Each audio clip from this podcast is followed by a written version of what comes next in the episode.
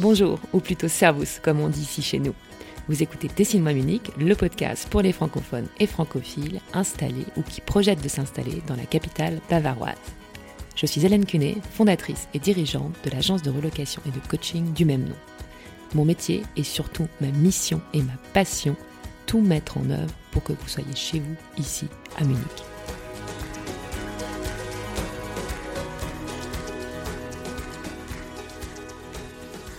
Aujourd'hui, je suis particulièrement heureuse de vous présenter ma nouvelle invitée, Marie Bockstaller, la fondatrice de Modern Bakery. Pourquoi cet enthousiasme? Cette rencontre a été à l'origine d'un véritable coup de foudre, tant pour la personne que pour son projet. Pourtant, il y a deux mois encore, nous ne nous connaissions pas et nos chemins n'auraient très bien pu jamais se croiser. J'ai découvert Marie et son parcours hors norme en parcourant la liste des speakers d'un salon professionnel et je l'ai tout de suite contactée pour lui proposer de faire un épisode de podcast. Il se trouve que Marie est également fan de podcasts, un de nos nombreux points en commun. C'est cet échange et donc notre première rencontre que vous allez écouter aujourd'hui. Pourquoi ai-je attendu deux mois pour la publier? Car Marie est intervenue il y a quelques jours dans le cadre d'une soirée organisée par La Ruche, l'association des femmes francophones à Munich dont je vous ai déjà parlé. Une jolie introduction Maintenant, pour celles qui étaient présentes mardi d'année, vous avez la version longue et pour ceux et celles qui n'ont pas eu la chance d'y participer, vous allez pouvoir découvrir le parcours de Marie et comment elle est passée des neurosciences à la pâtisserie. Il y a deux versions, une version montée et donc plus courte et derrière la porte du 6 décembre cachée la version uncut. Une première et l'occasion pour vous de découvrir l'envers du podcast. Cet épisode est long, certes, mais le parcours de Marie le vaut bien car il est riche, passionnant, original et courageux. On aborde également de nombreux sujets qui toucheront certainement les uns et les autres au gré de leur parcours et de leurs problématiques. Je vais donc m'arrêter là et vous encourager à écouter Marie. Si vous avez besoin d'un shot de passion et d'énergie, c'est maintenant. Bonjour Marie. Bonjour. Je suis super contente que tu sois là. Très contente de faire ta connaissance. On a plein de points en commun en plus. Je t'ai présenté euh, rapidement dans, l'intro. On va parler euh, bien naturellement beaucoup euh, de ta boîte, Modern Bakery, de pâtisserie. Mais avant tout, j'aimerais bien qu'on commence aux origines, comme d'habitude. Euh, donc j'ai vu sur ton profil LinkedIn que tu avais fait des études à Strasbourg et ma mhm. première question c'est euh, d'où tu viens, où es-tu née, est-ce que tu as la double nationalité, est-ce que tu es française, euh, voilà. Donc je te laisse nous, raconter les débuts. Ça marche. donc moi c'est Marie. en fait je suis alsacienne pure souche. je viens de, de Mulhouse donc dans le Haut-Rhin et j'ai passé toute mon enfance là-bas. Le j'ai fait Abibac, du coup j'ai passé le bac euh, français et le bac allemand en même temps. C'est un peu l'avantage d'être en Alsace, on a l'opportunité d'apprendre l'allemand assez tôt. Et du coup, euh, après une petite parenthèse à Clermont-Ferrand pour apprendre l'allemand, euh, je suis revenue... Apprendre l'allemand à Clermont-Ferrand? Oui. tu peux nous expliquer? Oui, donc en fait, donc j'ai passé un bac S, et par contre, c'était pas vraiment le meilleur... enfin, j'étais j'étais pas du tout sûre de ce que je voulais faire. Tout ce qui était sûr, c'est que j'avais vraiment une grande passion pour l'allemand, pour la littérature allemande, et que du coup, je me suis dit, ok, des études franco-allemandes, ce serait peut-être euh, la bonne chose à faire. Euh, et il y avait ce parcours-là à Clermont-Ferrand.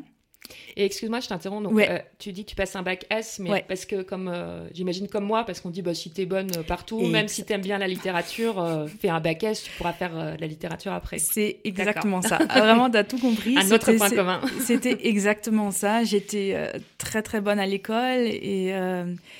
Et du coup, t'as pas vraiment le choix. Enfin, mm, c'est mm. vraiment. Enfin, enfin j'ai jamais eu l'impression de, de, pouvoir choisir autre chose. Et euh, du coup, j'ai passé ce, ce, bac S. Et puis, euh, enfin, là-bas, tout le monde me voyait plutôt en prépa et tout. Et, Mais finalement, là, c'est le moment où j'ai dit euh, non, non, non, pas pour moi. Et j'ai vraiment eu besoin aussi de, cette distance euh, géographique. Et c'est pour ça que je suis partie à Clermont-Ferrand. Parce que c'est vrai qu'en fait, quand on réfléchit un peu, apprendre euh, l'allemand à Clermont-Ferrand, c'est peut-être pas la meilleure idée. Non. Non, c'était pas la meilleure idée. du coup, j'ai vraiment... C'était quoi? C'était une fac d'allemand? C'était une école? C'était des études franco-allemandes, plus euh, pour faire de l'éco, enfin, d'être plutôt genre dans des instituts français, ce genre de choses. Et tu avais aussi l'option que je trouvais trouvé assez intéressant de, déjà partir à Arn pendant, pendant un an. Et ensuite, dans le master, on aurait pu rajouter euh, l'espagnol, de partir à Barcelone. Enfin, vraiment, de, je trouvais. Clermont-Ferrand, tu j'avais jamais entendu parler. Voilà, et, c'était vraiment la douche froide quand je suis arrivée. Ok. déjà, cette ville ne m'a pas vraiment euh, c'est pas la plus chaleureuse hein. c'est enfin disons que déjà il fait pas très beau en plus euh, en fait tout a été construit avec de la roche volcanique la pierre noire, et du coup c'est vraiment très gris mm, mm. et euh, et même si vraiment cette distance m'a fait beaucoup de bien, les études, je me suis rendu compte par contre, l'idée était vraiment stupide. D'apprendre l'allemand à Clermont-Ferrand, ça ne fonctionne pas. Parce que la qualité des cours était pas bonne C'est ça. C'est ça. La qualité, enfin, on était très peu, je crois qu'on était 8. Et le niveau était vraiment très bas. Et, euh, du coup, je, me suis vraiment ennuyée. Et du coup, j'ai eu beaucoup de temps. Ouais, parce que toi, tu étais complètement bilingue déjà à ce moment-là. Enfin, ça, je peux pas le dire, non. Parce qu'en fait, euh, même si tu fais la bac, que tu as vraiment beaucoup plus d'allemand que, les autres, ça reste le système français. Mm, mm. Donc, euh, finalement, tu es là, tu apprends, mais en fait, tu comprends tout. Mais comme c'est pas forcément super bien vu de participer, enfin, on va pas vraiment être à l'oral, on n'est pas bon. Mmh, oui, oui, puis bon, c'est généralement le cas dans, quand on apprend les langues euh, au lycée en, en France. Enfin, de manière générale, c'est pas très adapté. C'est un peu ma conclusion, et c'est vrai que du coup, j'ai jamais eu non plus l'impression d'être euh, super forte en allemand. Euh, et, j'étais pas du tout bilingue à ce moment-là, non, non. Mais là, euh, si, en fait. Mais là, en, fait, à Clermont-Ferrand, je me rendu compte, hmm, enfin, j'étais pas si mal que ça non plus. Mais en fait, ça a été, c'est pour ça, enfin, dans, dans, la vie, il y a toujours des raisons. Et, euh, et je pense que j'ai vraiment eu besoin de cette distance, que j'ai eu besoin de ce temps pour me retrouver, de, de, de, d'apprendre à me connaître vraiment et, et, de savoir ce que je veux faire. Et ce qui était vraiment passionnant, c'est qu'on a eu un cours, en fait, de, de psychologie sociale et ça a été un coup de cœur total. Total. Parce que là, c'est pareil, quand, quand, quand, on est euh, au lycée, etc., on a quand même des stéréotypes énormes sur euh, quel parcours faire. Et la psycho, honnêtement, enfin, voilà, voix poubelle, enfin, enfin, moi j'avais vraiment ces stéréotypes-là ancrés, et puis même, enfin, je viens d'une famille, mon papa, il, fait euh, de l'électronique, et lui, il a vraiment les, les, sciences dures et les sciences molles, et la psycho, la bio et tout, c'est des sciences molles. du coup, j'avais vraiment toutes ces choses-là. Enfin, internaliser. voilà, voilà. Et du coup, je me suis dit, euh, est-ce que je veux vraiment faire ça? Et en fait, ouais, en fait, c'était vraiment là le, coup de cœur, enfin, d'être assis là et de, de, vraiment, enfin, je trouvais ça passionnant. Enfin, je pouvais écouter ça pendant des heures, enfin, Ford, etc. Enfin, c'était vraiment euh, point de vue économique et puis euh, ça m'a vraiment ouvert les yeux et j'ai commencé à lire beaucoup plus sur la psycho et tout et euh, je trouvais ça passionnant. Et ça, ça se passe la première année à Clermont-Ferrand C'était la première année à Clermont-Ferrand et du coup, j'ai tout de suite dit, par contre, c'était clair au bout de deux mois que, que j'allais pas faire des là-bas. Ah d'accord, ok, ah, oui, donc t'as même pas fait une année, ouais. J'ai fait, j'ai fini la première ah, année. Du coup, euh, ouais, parce qu'en fait, euh, en plein milieu de l'année, enfin, j'avais rien d'autre à faire non plus, donc euh, c'est un peu compliqué aussi à ce moment-là. Mais avec déjà l'idée, au bout de quelques mois, de se dire, je finis mon année et après je pars et j'ai fait J'étais vraiment très rapidement, je savais qui, mais en fait, je savais pas encore quoi, et du coup, ça m'a vraiment laissé le temps de, de mûrir l'idée. Et, et, là, j'ai fait ma deuxième erreur, c'est que j'étais, enfin je connaissais le système français, je me suis pas du tout posé la question du système allemand. Donc mon idée c'était comme j'avais le bac allemand, bah du coup j'ai fait de la psycho en Allemagne. Comme ça, euh, j'allie les deux passions que, que j'ai et, euh, et du coup super idée. Je m'inscris à Fribourg et je m'inscris à Constance et, euh, et en fait je reçois du coup en fin août la réponse de Fribourg que je suis pas acceptée. Et du coup, enfin, je tombe des, des nues parce qu'en en fait, je m'étais pas du tout posé la question de ce Auswahlverfahren et que, que justement, il n'y a pas de la place pour tout le monde. Parce qu'en France, il y a de la place pour tout le monde. Surtout en psycho, enfin voilà. Enfin, pas dans certaines sections, mais on va dire voilà. dans, des sections comme fac, celle-ci, oui, voilà. pas de souci. Non, non, pas de souci du tout. Et sauf qu'en Allemagne, et ça j'ai appris que bah, par la suite, euh, de rentrer en psycho, c'est la chose après la plus compliquée, enfin la fac la plus compliquée à, à intégrer et qu'il faut 1,0. Et euh, j'avais pas. En fait, la, deuxième chose stupide, c'est que j'avais présenté en fait que mon bac allemand et pas mon bac français. Alors que mon bac français, il avait une meilleure note. Mmh. Et, euh, et, puis même parce que le bac allemand, je pensais à 1,7, honnêtement. Enfin, je pensais que ça allait suffire.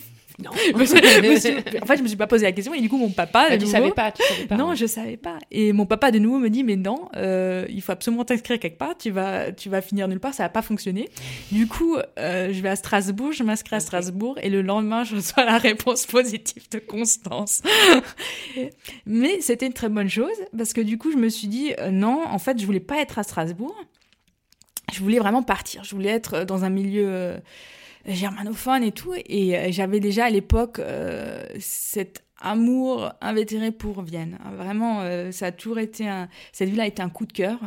j'ai, je l'ai visité, on était en, en échange quand j'étais au lycée. Et puis même, enfin, c'est cette culture là-bas, enfin vraiment. Et du coup, je me suis dit, je vais faire Erasmus. Et c'était une super idée parce qu'en fait, en deuxième année, il n'y a personne qui veut faire Erasmus. Excuse-moi, donc tu vas quand même à laquelle, enfin, Strasbourg, à l'université de Strasbourg en psycho. C'est ça, ouais et avec l'idée direct. En, Erasmus. en fait, la première semaine, j'ai fait une demande. Semaine, non, je suis pas partie, mais en fait, les, les, euh, les process euh, pour faire cette demande, hmm. ça dure un moment. Du coup, directement, la première semaine de cours, je vais au bureau Erasmus. J'ai dit, écoutez, je vais faire un échange en deuxième année.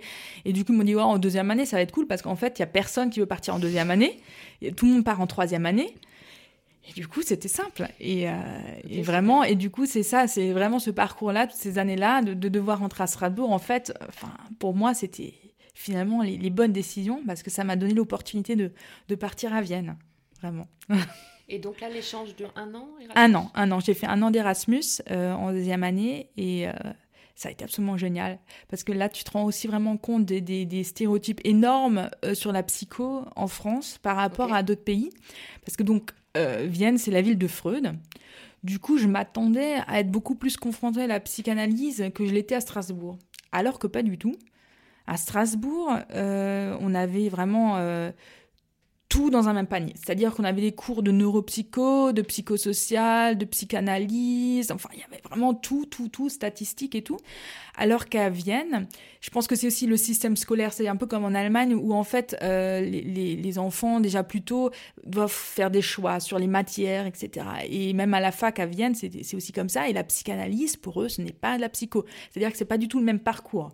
Donc, j'ai pas du tout été confrontée à ce genre de ça, euh, mais plus euh, vraiment à, la neuropsycho, enfin des, des, des, choses un peu pour moi euh, plus, scientifique, plus scientifique et c'est un peu là où j'avais plus de sensibilité parce que pour moi la grosse question c'était comment fonctionne le cerveau. Mmh. C'était vraiment pourquoi on, on, se comporte comme on se comporte, pourquoi on a ces émotions, enfin c'est quoi c'est quoi tout ce qu'il y a là derrière et d'être dans un système plus comme en Autriche où on a beaucoup plus de responsabilités en tant qu'étudiant dans le choix des, matières et aussi beaucoup plus euh, participatif. on a beaucoup de dossiers à faire, de, de recherche, d'enquête, de choses comme ça. Donc j'ai énormément bossé et j'ai beaucoup vraiment eu beaucoup de plaisir aussi parce que tu as vraiment le côté Erasmus enfin vraiment s'il y a une chose que je peux conseiller c'est de faire Erasmus c'était vraiment la meilleure année de ma vie hein. vraiment euh, absolument exceptionnel parce que, enfin, pour le, pour le fait d'être avec beaucoup de personnes de différentes nationalités, le brassage des cultures, d'aller ailleurs. C'est vraiment, euh, vraiment ça, c'est qu'on rencontre énormément de gens, euh, tous euh, de, de, cultures différentes, et tous avec cette passion, cette envie, et aussi, enfin, on a eu tellement de plaisir ensemble, on sort tout le temps, et quand même, enfin, je sais c'est vraiment une parenthèse dans, dans la vie et c'est quelque chose qu'on peut vivre qu'une fois, je pense, avec cette intensité-là, en fait. Oui, ça me fait penser euh, au film L'auberge espagnole. Oui, oui, non, mais c'était vraiment ça. Hein. Donc, euh, mais au bout d'un an, oui, que se passe-t-il? Tu rentres à Strasbourg, tu. Alors, je rentre à Strasbourg. Euh, et là, c'était compliqué le retour, parce qu'en plus, euh, j'avais euh, rencontré mon ex-copain euh, qui était aussi Erasmus, mais allemand, à Vienne. Donc en fait, j'étais beaucoup dans un, dans un cercle à Vienne, en fait, avec beaucoup d'Allemands qui font Erasmus à Vienne, me demandent pas pourquoi. mais bon, c'était quand même ton objectif. As dit, c'était mais du coup, la, la, psychologie et l'Allemagne. Donc euh, voilà, c'était focus. ouais, mais du coup, c'était bien parce qu'en fait, il y avait quand même beaucoup d'Erasmus français, mais j'ai vraiment été très conséquente dans le fait que non, je ne veux pas être avec des Français, je veux être avec des Autrichiens, je veux être avec des Allemands. Et du coup, mon cercle, mon réseau là-bas était complètement que allemand. Et euh, du coup, mon ex était, venait de Munich et, euh, euh, et donc on a eu cette relation à distance pendant quelques mois. Et du coup, j'étais à Strasbourg, mais j'étais pas à Strasbourg. Enfin, j'étais vraiment, enfin, dans ma tête, j'étais déjà partie.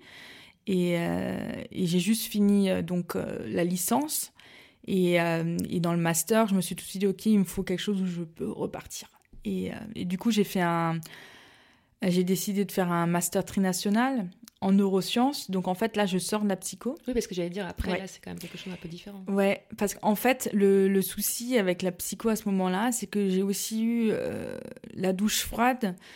C'est que donc j'étais passionnée par tout ce qui était euh, neuropsychologie. On avait une professeure, Madame Manning, qui était absolument exceptionnelle et euh, une grande chercheuse. Et, et, donc je lui pose la question dans le dernier cours. Donc voilà, on fait un diagnostic. Donc c'est plus pour des patients qui ont des accidents, qui ont du coup des lésions cérébrales, ce genre de choses, et qui du coup développent euh, des perturbations du langage, par exemple. Et donc je lui demande, ok, on, donc on fait ce, ce diagnostic, et ensuite, et ensuite elle me dit, ensuite rien. Parce qu'en fait, on n'a pas du tout euh, les connaissances sur, sur le cerveau qui nous permettraient de vraiment d'élaborer des thérapies, ce genre de choses. Donc à l'heure actuelle, j'espère que maintenant ça a un peu changé, mais à l'époque, c'était vraiment que, euh, voilà, on fait le diagnostic et la personne, bah, on peut juste euh, peut-être un peu l'accompagner, mais on peut rien faire pour elle. Et moi, non. Non, alors ça c'était non, je ne peux pas. Tu voulais pas servir à rien. Non, voilà, non c'est ça et, et, et c'est vrai que on peut penser que psycho. Moi, j'ai jamais pensé psychothérapie. Enfin, j'ai jamais pensé euh, que j'allais être là et que j'aurais mon patient. Non, enfin, ça, j'ai jamais vu. C'était juste que j'avais une passion pour le thème. J'avais une passion pour cette connaissance. Et, euh, du coup, je me dis, bon, ben, du coup, euh, je vais faire de la recherche. Enfin, je, je voyais pas d'autres Oui, mais là, la neuroscience, après, on comprend la. voilà, c'est ça. C'est ça. C'est le mécanisme. Voilà, c'était ok, je vais dans la recherche parce que comme euh, la recherche n'est pas encore assez élaborée pour qu'on puisse vraiment améliorer les choses, du coup, euh, je vais faire ça. Ça a plus de sens. Et euh, du coup, je me retrouve dans ce master trinational entre Bâle, Fribourg et Strasbourg et euh, purement, euh, purement neurosciences, avec aussi euh, complètement international, c'est-à-dire qu'il y avait des gens du Venezuela qui étaient là, de Turquie, enfin de partout. Et du coup, c'est pareil, on a à nouveau ce, petit côté Erasmus que je trouvais passionnant d'être mélangé à d'autres cultures. Et, et, du coup, je fais ce master, mais je dois dire que vraiment à partir de ce moment-là, Excuse-moi, mais tu sur les trois sites, tu tournes sur les trois sites Oui, oui, oui. En fait, tu tournes, tu es quand même beaucoup à Strasbourg, mais on a eu un semestre complet à Fribourg où on a appris à programmer. et ensuite, on avait en fait euh, une fois par semaine un, cours à balle. Et du coup, on, était, on bouge pas mal. On avait un bus, on avait notre bus et tout, et on, on se baladait. Et on a vécu à Fribourg, on a vécu en fait en Jugendherberge. C'était aussi assez euh, folklorique. Hein. je pense aux, équipes de, je sais pas, de foot là, qui se déplacent pendant les matchs. Ça. ok. Non, mais ça a l'air cool. Non, c'était cool. Et le plus cool dans, ce parcours-là, c'est qu'en fait, c'est qu'un an comme ça. Et la deuxième année, c'est un an de stage. Ce que je trouvais absolument génial. Parce que normalement, euh, enfin, tu t'as pas l'opportunité d'être euh, vraiment dans, le jus. C'est en plus, je trouve, le problème souvent des, des exactement, universitaires où tu n'as pas de stage et, et on ne sait pas ce que c'est que l'entreprise. Exactement. Et donc là, autre chose. Donc là, c'était le labo, mais, mais c'était vraiment, en fait, c'était, ça. Et donc là, tu, tu pars où faire ton, stage? Donc en fait, je pars à Munich. et, et, première fois alors Munich Non, non, non, pas du tout. Bah, en fait, du coup, à, à, Vienne, je, je, rencontre euh, mon ex qui était de, qui faisait ses études d'architecture à, à Munich. Et du coup, déjà à l'époque, donc j'étais, euh, quand j'étais encore à à, Strasbourg. Euh, je fais beaucoup d'allers-retours euh, Munich-Strasbourg. Et, euh, et c'est là où aussi je découvre la ville, que je trouvais au début pas aussi jolie que Vienne, mais que finalement il y a quand même des points communs finalement. Donc dans oui, mais après c'est vrai que c'est pas, pas la même chose. Et donc, en fait, ça fonctionne pas vraiment avec, avec cette personne, mais euh, j'avais déjà pris la décision à l'époque de, de, faire un stage au Max Planck euh, à Vienne pendant l'été. Et, euh, à Vienne, à Munich. à Munich. À Munich. Mais là, tu vas pour Max Planck ou aussi parce que la ville, tu la trouves sympa Non, en fait, à la base, j'y vais parce qu'il est là-bas. Donc, donc c'était un peu ça, l'élément déclencheur. Et puis finalement, avant que j'arrive, ça capote. Mais, mais je me dis, mais par contre, c'est un stage au Max Planck. Enfin, voilà quoi. Toute, proportion gardée, Max Planck, c'est super voilà. Et du coup, je me suis dit, bah, non, je peux pas passer à côté. Hein. Du coup, euh, du coup, je vais là-bas. Là-bas, c'était pour euh, pour euh, un mois, je crois. Ouais, c'était ça, un mois. Et finalement, donc c'était à Martinsried et, et on est logé directement sur place. Donc je suis logée au Max Planck.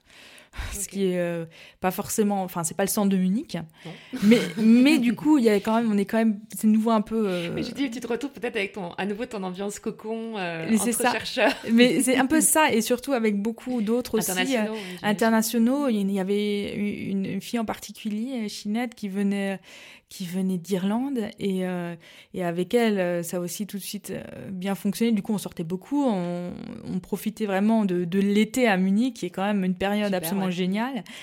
Et euh, du coup, euh, on sort beaucoup à Tollwood et tout. Et euh, c'est à Tollwood que je rencontre mon mari, en fait, actuel. Et donc, c'est ça qui, qui, fait aussi que je décide de rester à Munich et qui fait que j'ai fait aussi mon long stage d'un an à Munich, en fait. Et petite question euh, privée, euh, c'est lui qui fait le premier pas ou c'est toi Alors c'est la grosse question. Parce que, écoute, j'ai parlé avec plein plein de gens, je pose la question à chaque fois, et euh, quand on arrive ici en tant que femme, on dit ah c'est super, je suis pas embêtée, mais après au bout d'un moment, quand on est célibataire, on se rend compte que, enfin les, les, Allemands normalement ils draguent pas ou ils viennent difficilement, tu vois, vers. C'est super compliqué. Vraiment, déjà parce que j'avais passé. Tu confirmes Oui, parce qu'en fait, donc j'arrive vraiment en mode célibataire. Enfin, j'avais 21, 22, je crois à l'époque, et euh, et, et, du coup, c'est vrai que de sortir avec, enfin, de rencontrer des Allemands, c'est quasiment impossible. Et du coup, c'est vrai qu'à l'époque, euh, j'ai commencé à écrire avec des groupes de, de, de Français à l'étranger. Mm-hmm. Et c'est vrai que là, tu te rends vraiment compte du choc des cultures. Avec eux, tu sors et tout. Enfin, il n'y a, a, pas de souci. Mais c'est vrai que dès que tu veut prendre contact avec des Allemands, ça devient un peu plus compliqué. Et donc, à, cette soirée à Tollwood, euh, donc lui pense toujours et encore que c'est lui qui a fait le premier pas, mais non.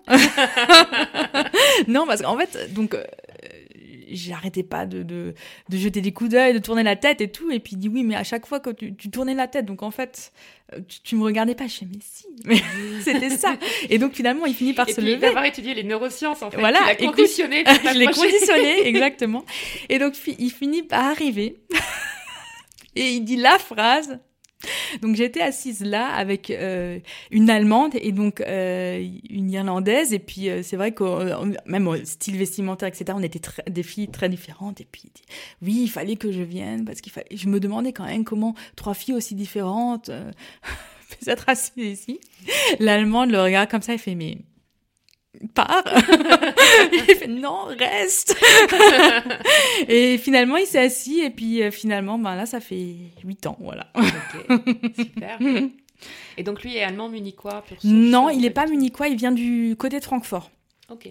Il a fait ses études à Ulm mais finalement, est directement euh, après ses études, a eu son premier emploi à, Munich et, euh, et c'est toujours cet emploi-là. C'est peut-être pour ça qu'il est un petit peu plus ouvert qu'un pur bavarois. Oui, mais c'est quand même pas. En ça, oui, c'est vrai que. ouais, non, c'est vrai que c'est compliqué et il y a quand même. Enfin non, mais niveau drague, enfin, c'est complètement un autre monde. Non, puis en hein. plus, toi, j'imagine qu'à ce moment-là, pour le coup, là, tu parles euh, très très bien allemand, donc il n'y a pas non plus la, la, barrière de la langue une fois que tu es à Munich. Non, il pensait que j'étais italienne.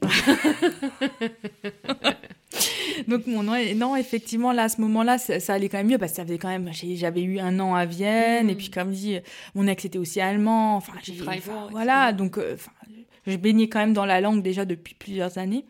Mais c'est vrai que ça s'est vraiment, vraiment amélioré une fois que j'ai commencé à vivre ici, hein, ça c'est clair. Et alors, tu à Max Planck, j'ai vu aussi euh, sur ton profil LinkedIn que tu fais la LMU à un moment donné. C'est ça. C'est ça. Donc en fait, là, je finis mon master qui était donc Max Planck et euh, j'étais au euh, Zentrum für Neuropathologie und Prionforschung. Ça, c'était déjà la LMU. Donc ça, c'est ma, ma deuxième année de master. Et euh, donc c'était de la recherche euh, au niveau en fait d'une tumeur cérébrale, euh, mais au niveau d'un modèle chez la souris. Et ensuite, par contre, c'est vrai que je me suis dit, ok, modèle souris, j'ai vraiment eu du mal, c'était pas trop mon, truc. Et du coup, je suis retournée un peu au, modèle où j'étais déjà au Max Planck, la mouche, donc la drosophile.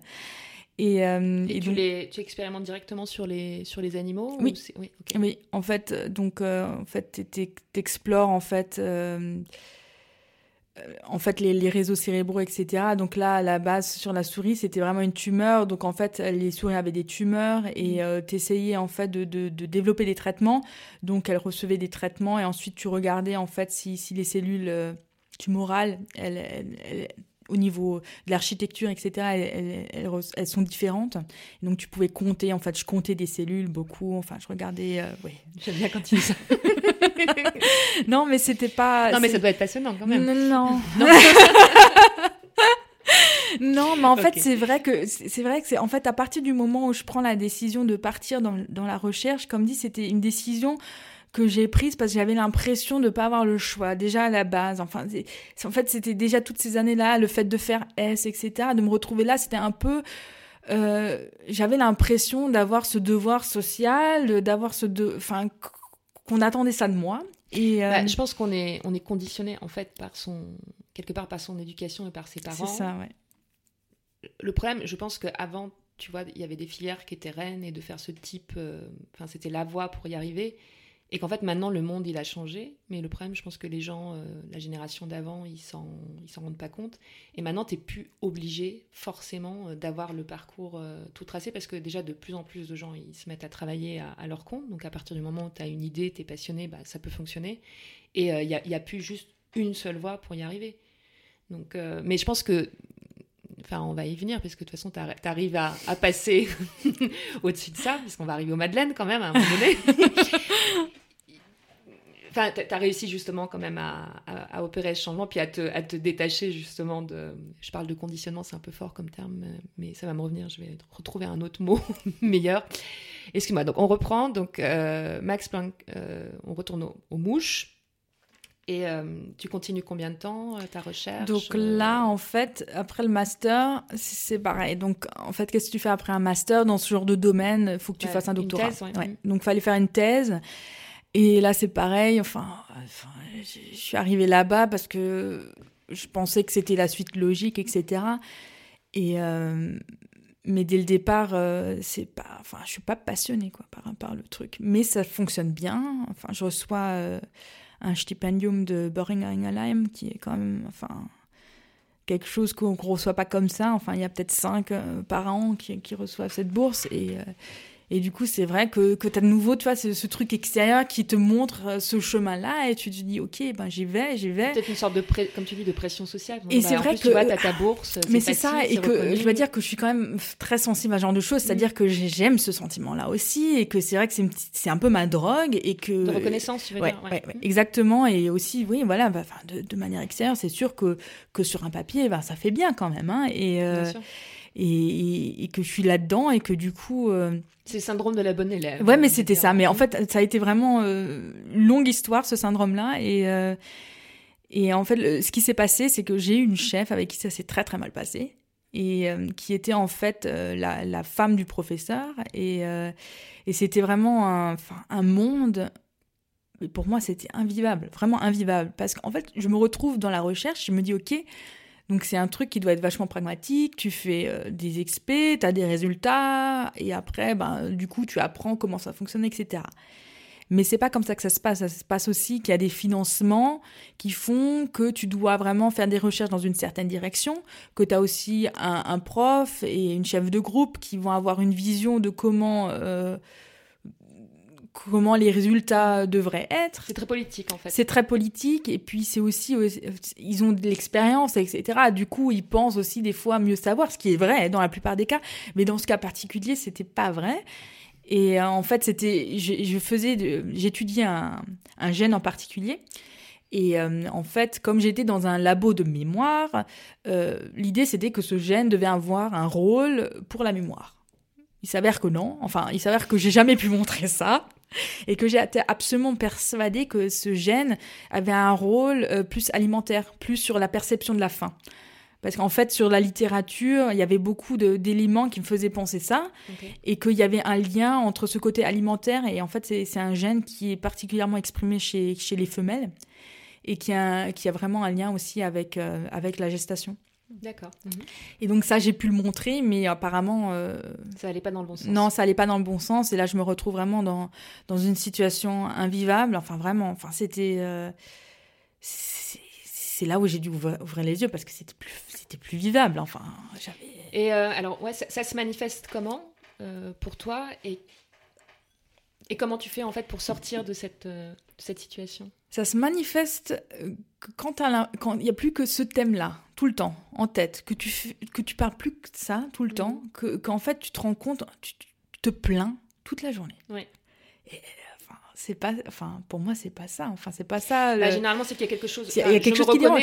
c'est ça. Et en, fait le truc c'est que très longtemps j'ai pensé oui bah, je vais pouvoir les changer. Je vais pouvoir euh, changer cette situation. Et puis de toute façon comme j'étais persuadée c'était peut-être ta faute aussi ou que tu faisais pas assez d'efforts non. Bah, c'est bien c'est déjà bien.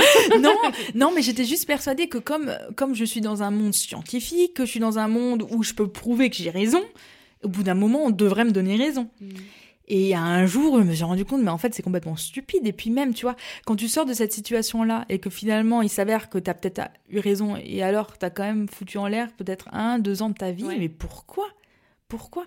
Enfin, enfin, pour moi, mon but, c'était vraiment de me lever le matin et d'avoir envie de, de, passer ma journée, pas d'attendre que la journée soit finie pour que euh, peut-être qu'un jour mon doctorat soit fini et qu'un jour j'ai fini un postdoc et en fait, c'est une histoire sans fin. C'est une histoire sans fin parce que dans ce milieu-là, tu vas finir un doctorat, tu vas avoir un postdoc, un deuxième postdoc, un troisième postdoc. Un jour, tu vas peut-être finir chef de groupe. Mais en fait, si le chemin te procure aucun plaisir, bah arrête parce que c'est une histoire sans fin. T'es jamais arrivé. Et c'était vraiment ce sentiment-là de devoir arriver quelque part. Et en fait, non, c'est pas ça le but. Le, but, c'est que, que, le chemin soit, soit, soit mm, plein de mm. plaisir et qu'au quotidien, tu, sois heureux. En fait, c'est ça le but. Et tu as, as, un déclic un jour ou ça se passe enfin, Comment ça se passe Je pense que c'est quand même. Euh, c'est vraiment. Ça prend, euh, ça prend, du temps. Je me suis aussi euh, fait aider. Vraiment. je suis allée voir. Il y, y, a beaucoup d'aide pour les doctorants parce que malheureusement, c'est quand même très courant, ce genre de mmh, problème. Euh, c'est un moment quand même de vie qui est assez stressant, etc. Et du coup, la, fac propose vraiment de l'aide euh, de, de, l'aide psychologique. En fait, c'est c'était je crois qu'elle était psychothérapeute mais euh, mais en gros le, le truc que j'avais besoin c'était de, parler à quelqu'un qui écoute et vraiment, je me souviens vraiment, je suis un Objectif jour. et avec la distance. Et avec la distance. Pas la même chose et, elle était quand même. Enfin, ce que j'aimais bien dans, dans, dans ce qu'elle faisait, c'est qu'elle était vraiment aussi très pragmatique. Moi, j'ai besoin vraiment de, de, ce côté un peu scientifique, effectivement. Et en fait, on, on, avait un tableau marqué noir sur blanc. Et puis, c'est là où vraiment j'ai le déclic de je vais pas changer ma chef. Enfin, c'est moi qui dois changer. Ou c'est moi qui change de situation. Je change de cadre. Et du coup, le problème disparaît. Mais sinon, il n'y a, a, pas de solution. Et du coup, vraiment, je suis là et j'ai ces clics-là et je dis Ah ouais, mais en fait, il faut que j'arrête. Et j'ai arrêté du jour au lendemain. En fait, je suis arrivée vraiment un matin, je leur ai dit Écoutez, euh, j'arrête. Mais tu te rappelles comment tu prends, tu prends la décision? Bah, C'est vraiment ce moment-là où je suis chez elle, où j'ai vraiment ce tableau-là et je me dis Mais en fait, euh, arrête. Et euh, c'est vrai que j'ai toujours eu la chance d'avoir un partenaire qui m'a toujours soutenu dans mes décisions et qui qui était intimement persuadé que, que j'allais trouver autre chose d'eux parce qu'à ce moment-là, j'ai pas de plan. Hein. Enfin, j'ai vraiment pas de plan de sortie. Hein. Ouais, alors attends, donc je reviens. Donc, tu as, ce, cette consultation là, avec cette personne. Et donc, tu arrives le lendemain matin, tu sais déjà, ou si tu prends la décision le matin, tu te dis, je pars. Tu te rappelles de, de comment ça se passe? Ben, en fait, il fallait juste que je prépare un peu mon coup quand même parce qu'en fait, j'étais boursière.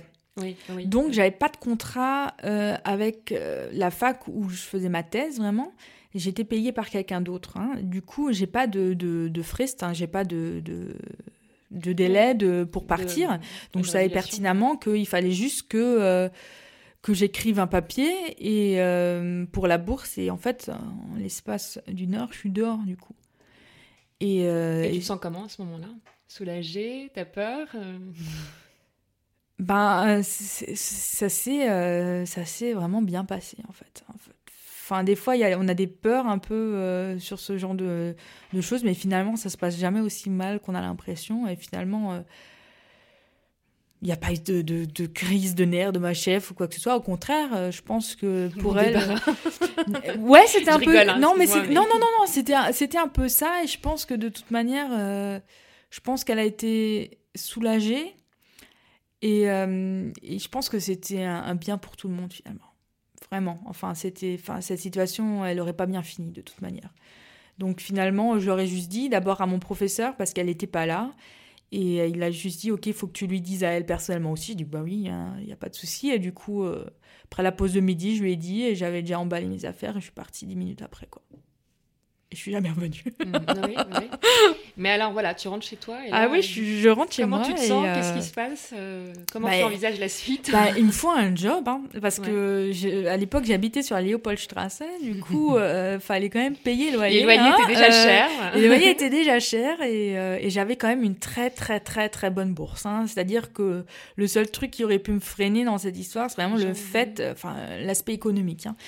Et il s'avère que j'ai eu beaucoup de chance. j'ai j'avais à l'époque un, magasin près de chez moi qui s'appelait Coros, qui est en fait un magasin d'alimentation, mais un peu différent, c'est-à-dire que tu achètes par recette et pas, enfin, t'achètes pas une pomme comme ça, tu achètes une recette où il y a une pomme, où tu as ton riz, etc. Et tout est portionné exactement dans, dans la mesure que tu as besoin pour euh, cuisiner cette recette. Encore? Oui. Ok. Oui, oui, ça existe encore. Plus autant. ça, mais... me fait, ça, me fait, penser au, au box, sinon. C'est ça, c'est comme HelloFresh. La, la recette, ouais, voilà, ok. Mais. Euh... Bah, couper. sinon, il faut citer deux autres concurrents. Coraos, c'est mieux. Et c'est euh, c'est ça en plus non, non, ça vient de Berlin. C'est une start-up berlinoise. En fait, c'est un projet d'étude euh, du euh, de celui qui a créé la boîte. Et en fait, à l'époque, à Munich, ils ouvraient des franchises. Donc, euh, il y avait déjà la filiale où j'habitais, euh, donc euh, dans la Hohenzollernstraße, et ils voulaient ouvrir une filiale à Heidhausen, près de la Hausbahnhof. Mhm. Et donc en fait, c'était un franchisé qui avait déjà une filiale à Regensburg, mais qui voulait absolument venir à Munich. Et, euh, et en fait, ça a été vraiment un coup de cœur professionnel. Mais vraiment, enfin, il m'a appelé et là, directement, c'était, je pense, pour nous deux, le, gros déclic. Mais parce que c'est toi qui as envoyé, qui a vu l'annonce J'ai juste vu, voilà, il y avait une annonce sur le site de Coros qu'il euh, cherchait un team manager à l'époque pour l'ouverture de la nouvelle filiale. Et en fait, j'attendais vraiment rien parce qu'en fait, sur le papier, j'ai, euh, enfin, il y a aucune, y a, non, non, rien du tout. Hein. Enfin, vraiment rien du tout. C'est juste que vraiment, euh, des fois, faut juste oser. Et j'avais juste, enfin, je connaissais le magasin, je trouvais ça cool. Et, euh, et lui a aussi. Le truc, c'est qu'on se retrouve toujours en face de personnes qui ont déjà vécu des choses. Et si ça se trouve, si elles ont vécu des choses qui vont exactement dans ta direction, ça peut vachement. Ça lui a parlé peut-être. Ça a lui exactement parlé parce qu'en fait, sa team manager à Regensburg avait aussi arrêté une thèse et était aussi en fait plus une intellectuelle et qui a fini euh, quasiment store manager de son magasin. Et du coup, il savait que ce genre de profil, il pouvait en faire quelque chose. Ok, super. Et c'est mhm. quelqu'un Enfin, ça reste aujourd'hui mon mentor. Enfin, c'est quelqu'un qui a une connaissance de l'humain qui est exceptionnelle. C'est-à-dire qu'il va voir une personne et qui va tout de suite savoir où sont ses points forts, ses points faibles. Et au lieu d'être un manager qui va essayer enfin, de changer la personne pour qu'elle rentre dans le cadre, non, il va pousser sur le point fort parce qu'il va savoir, OK, si cette personne euh, va pouvoir évoluer positivement, ben moi financièrement ça va être économiquement ça va être aussi un gros avantage pour moi. voilà, voilà. Et donc c'est exactement sa manière de manager. Et pour moi ça a été vraiment euh, une découverte parce que tous les managers que j'ai eu avant c'était plus des histoires de castration, hein. c'est-à-dire que tu de, garder le pouvoir. Voilà, exactement. Alors que pour lui c'était pas une question de pouvoir, tout le monde était auf Augenhöhe, hein. tout le monde mhm. était au même niveau pour lui. Et, et au contraire, on bosse ensemble. Et c'est dingue ce que tu peux faire quand une équipe travaille ensemble et a l'impression d'être euh, tous, tu sur un même projet et c'est comme ça que ça fonctionne. Donc là, tu fais l'ouverture du magasin. Je fais l'ouverture du magasin, ouais. Et en tant que store manager déjà Non, team manager. Team manager oui, mais ça, ça n'a pas duré longtemps parce qu'en fait, lui, en ouvrant la, filiale, il était lui-même store manager. Mais son but, ça n'a jamais été euh, d'être gérant de magasin. Son but, c'était euh, d'avoir plusieurs magasins et qu'un jour, ça roule et que, que, voilà. Oui, de manager et puis que ça voilà, tourne. Voilà, voilà, que ça tourne. En gros, voilà, c'est ça. Et donc très vite, il va, il va me laisser de la place et l'espace de quelques mois, je vais devenir store manager. Et je vais avoir le droit vraiment de, de, tester plein de choses, que ce soit du marketing, que ce soit au niveau du développement de, la, de l'équipe, enfin, les embauches, enfin tout. Même le côté un peu plus économique, d'avoir de mettre des stratégies en place euh, pour un peu augmenter le chiffre d'affaires, enfin ce genre de choses. Donc ça, ça te plaît Ça me plaît énormément. Est-ce que c'est aussi à ce moment-là où tu as un coup de cœur pour, euh, pour la food, pour l'alimentation? Ah oui, totalement. Enfin, c'est vraiment... Enfin, cette passion-là, j'ai toujours eu en moi, c'est juste que j'en ai jamais rien fait. Parce que je pensais toujours, OK, tout ce qui est cuisiné, pâtisserie, etc., c'est un on est hein. français, quoi. Voilà, c'est ça. Voilà, voilà, voilà aimer manger. Voilà, c'est ça. C'est une caractéristique C'est ma culture, j'en ai besoin. Et euh, mais c'est vrai qu'en fait, je pense que la grosse révélation que j'ai à ce moment-là, c'est de me rendre compte qu'en fait, le truc pour changer les choses, c'est juste de rendre les gens heureux, tu vois. Et que, que je savais qu'avec la nourriture, qu'avec un bon gâteau, etc., Bah ouais. je peux rendre les gens heureux. Et c'est dingue. J'avais l'impression de plus changer le monde en étant dans ce magasin à la caisse à dire quelque chose de sympa que d'être dans un laboratoire et faire de la recherche. Mhm. Parce que cette personne-là, enfin, le, le truc, c'est quand quelqu'un te dit, oui, ben, franchement, vous avez illuminé ma journée, enfin, qu'est-ce que tu peux faire de mieux de ta journée, honnêtement? Et donc, c'est vraiment là le truc où je me dis, ouais, ouais là, c'est exactement ce genre de choses qu'il me faut. C'est d'avoir mon business, c'est de, euh, de vraiment euh, gérer une équipe, euh, d'avoir des clients et de les rendre heureux. Mais là, tu gérais, tu, tu gérais déjà une équipe? Mhm. Qu'est-ce qui fait que tu passes au niveau supérieur je, je crée ma boîte pour être 100% responsable de ce qui se passe ou... c'est l'histoire d'avoir son bébé à soi, tu Mhm. vois, d'avoir vraiment son projet à soi. Et à ce moment-là, même si il me laisse toute la liberté que j'ai besoin, il l'a tout de suite dit, il l'a tout de suite vu lui aussi. C'est qu'à un moment donné, il va falloir plus. Mm. C'est que vraiment, Tu moi, j'ai toujours. envol? Oui, et que j'ai vraiment besoin aussi de continuer à évoluer, à apprendre des choses, et qu'au bout d'un moment, tu vois, une fois que le magasin tourne, enfin, il n'y a, y a plus d'étape supérieure. Une fois que tu es store manager, enfin, voilà, quoi. Enfin, c'est fini. Et donc ça, il faut combien de temps Tu restes combien de temps jusqu'à temps que le magasin tourne? Un an, deux ans Bah, ans? en fait, ce qui s'est passé, c'est que euh, donc euh, j'ai resté je crois, trois ans. Après, il y a eu un changement de situation, c'est-à-dire que moi, j'étais enceinte et euh, et je passais mon CAP en même temps et, et du coup, pendant mon congé mon congé maternité, j'apprends en fait que que mon, mon chef à l'époque décide d'arrêter. Donc il était franchisé, mais euh, le magasin Regensburg n'avait pas trop bien fonctionné et du coup il avait déjà fermé là-bas. Donc il sort... euh, Et donc il sort et en fait il sort toujours d'une manière euh, très intelligente, c'est-à-dire que euh, c'est le seul franchisé de toute l'histoire de Coros qui arrive à, à- à revendre son magasin euh, correctement à Berlin. Donc en fait le magasin existe encore et il, appartient à Berlin et, et plus à un franchisé. Mhm. Donc en fait il est réintégré au groupe. Excuse-moi, parce que là, tu me parles donc, de ton CAP, donc pâtisserie, j'imagine. Ouais. Parce que tu as déjà l'idée d'ouvrir quelque chose ou tu... Enfin, ça, ça vient Bah, comment, cette, euh, en cette fait, tout, tout se passe un peu en même temps. C'est juste que voilà, j'ai cette passion pour la food, etc. Et que je savais qu'en France, on avait l'opportunité de passer le CAP en candidat libre. Et du coup, c'était comme d'habitude, peut-être que je m'ennuyais un peu à l'époque. Et du coup, je me suis dit, écoute, je vais me mettre un objectif en plus. Je vais passer ce CAP. Pas forcément vraiment avec l'idée directement d'en faire quelque chose, juste parce que j'avais besoin d'un challenge personnel. Non, mais je comprends. Mais comment tu fais pour passer un, un CAP en candidat libre? Parce que, enfin, j'imagine qu'il y a quand même pas. Bon, il y a des choses que tu peux apprendre dans le livre, certainement, mais il, y a... il doit y avoir quand même de la pratique. Il y a de la pratique. Et tu fais comment donc pour t'entraîner? Toute seule dans... chez toi dans ta cuisine avec un bouquin? Ou Comment ça se passe? Euh, oui, Euh, c'est vraiment beaucoup euh, de, de manière autodidacte, de vraiment d'apprendre dans les livres, etc. Mais c'est vrai que franchement, à l'heure actuelle, il n'y a rien qu'on ne peut pas apprendre. Avec Internet, honnêtement, il y a, tout qui est en ligne. Et vraiment, pour, il y a vraiment une communauté de, de candidats libres pour le CAP pâtisserie qui est absolument exceptionnelle. Il y a des groupes sur Facebook où les gens postent quasiment euh, toutes les heures, où tu postes ta tarte, etc. Ils vont dire, écoute, là, euh, il y a ça et ça qui va pas, essaye euh, euh, d'é- d'étaler ta pâte autrement, ou peu importe, tu vois. et tu Mais là, on est bien d'accord, en fait, tu débrouilles vraiment toute ah seule, oui, oui, passer- ça, avec en ligne, avec euh, vraiment d'autres qui sont dans la même situation. Et en fait, ce qui se passe, c'est que tu as juste à te présenter, du coup, à l'examen, qui est le même examen que tous les apprentis, Mmh, hein, t'es pas séparé ni rien. Et donc, tu passes, je crois, il y a à peu près 5 écrits, et tu as vraiment la pratique qui dure 10 heures, où tu es vraiment dans, dans, dans le labo, où les apprentis ont appris pendant des années, et tu es là, et tu fais exactement la même chose que les autres, où il faut faire un entremets, une tarte, des viennoiseries, encore quelque chose, je sais plus. Le choix est libre ou c'est imposé? Non, non, c'est imposé. C'est-à-dire que c'est su- tu- grosse surprise. Et ça, Ouais. c'est vraiment la communauté aussi, vraiment, euh, c'était absolument exceptionnel parce que je suis tombée sur l'année où tout a changé. Parce qu'ils avaient. euh, il y a énormément de candidats libres en pâtisserie et du coup, ils ont voulu un peu corser les choses parce que euh, ça devenait un peu trop simple, en fait, d'avoir son CAP, même.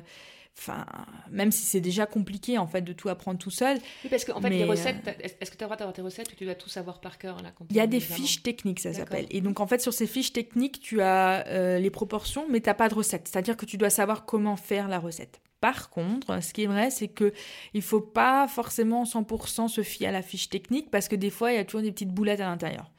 C'est-à-dire, c'est pas fait exprès, hein, mais c'est juste que comme ils changent les sujets, etc., des fois, vraiment, euh, comme, euh, comme les sujets du bac, il y a aussi des fois des petites perles à l'intérieur. Donc, c'est le non, même faut déjà des notions. Non, mais parce que je pose la question, parce que je suis aussi une grande fan de, de Top Chef. Et à chaque fois, quand je les vois, que- parce que tu sais, parfois, tu as des épreuves de pâtisserie, et je me dis, mais les mecs, ils ont jamais fait ça. Comment ils font pour savoir les proportions? Donc, à mon avis, ils doivent Il est- avoir quand même des fiches ouais. techniques, mais peut-être pas avec tout le détail de comment faire, mais au moins d'avoir, euh, surtout pour la pâtisserie, parce qu'on dit que c'est quand même un travail de, de précision, d'avoir les fiches. Donc, Les recettes de base, de toute manière, les recettes de base, à force de les faire, tu les as en tête. Oui, hein. oui, oui. Mais, Mais, il après, faut avoir des notions. Faut, euh, je pense qu'il y a aussi sûrement sur Top Chef des aides, etc. Mais, euh, mais, mais c'est vrai que c'est bien de, de savoir, ok, si ça va, si, si vraiment là, attends, euh, combien il veut deux Non, c'est pas possible. Tu vois. Il faut, faut avoir ça en tête à peu près. Mm, bien mais sûr. sinon, normalement, tu, ça fonctionne. Quoi. Oui, oui, puis avec, Ils sont euh, pas là pour te, te faire planter, c'est pas ça le but. Non, non, puis je pense qu'avec, comme tu dis, l'expérience, après, c'est t'a- t'acquiers euh, un ordre de grandeur, de proportion, de savoir qu'est-ce qui Ouais. va marcher. euh. Ok, donc tu passes ton examen, Ouais. et donc, euh, j'imagine, tu l'as.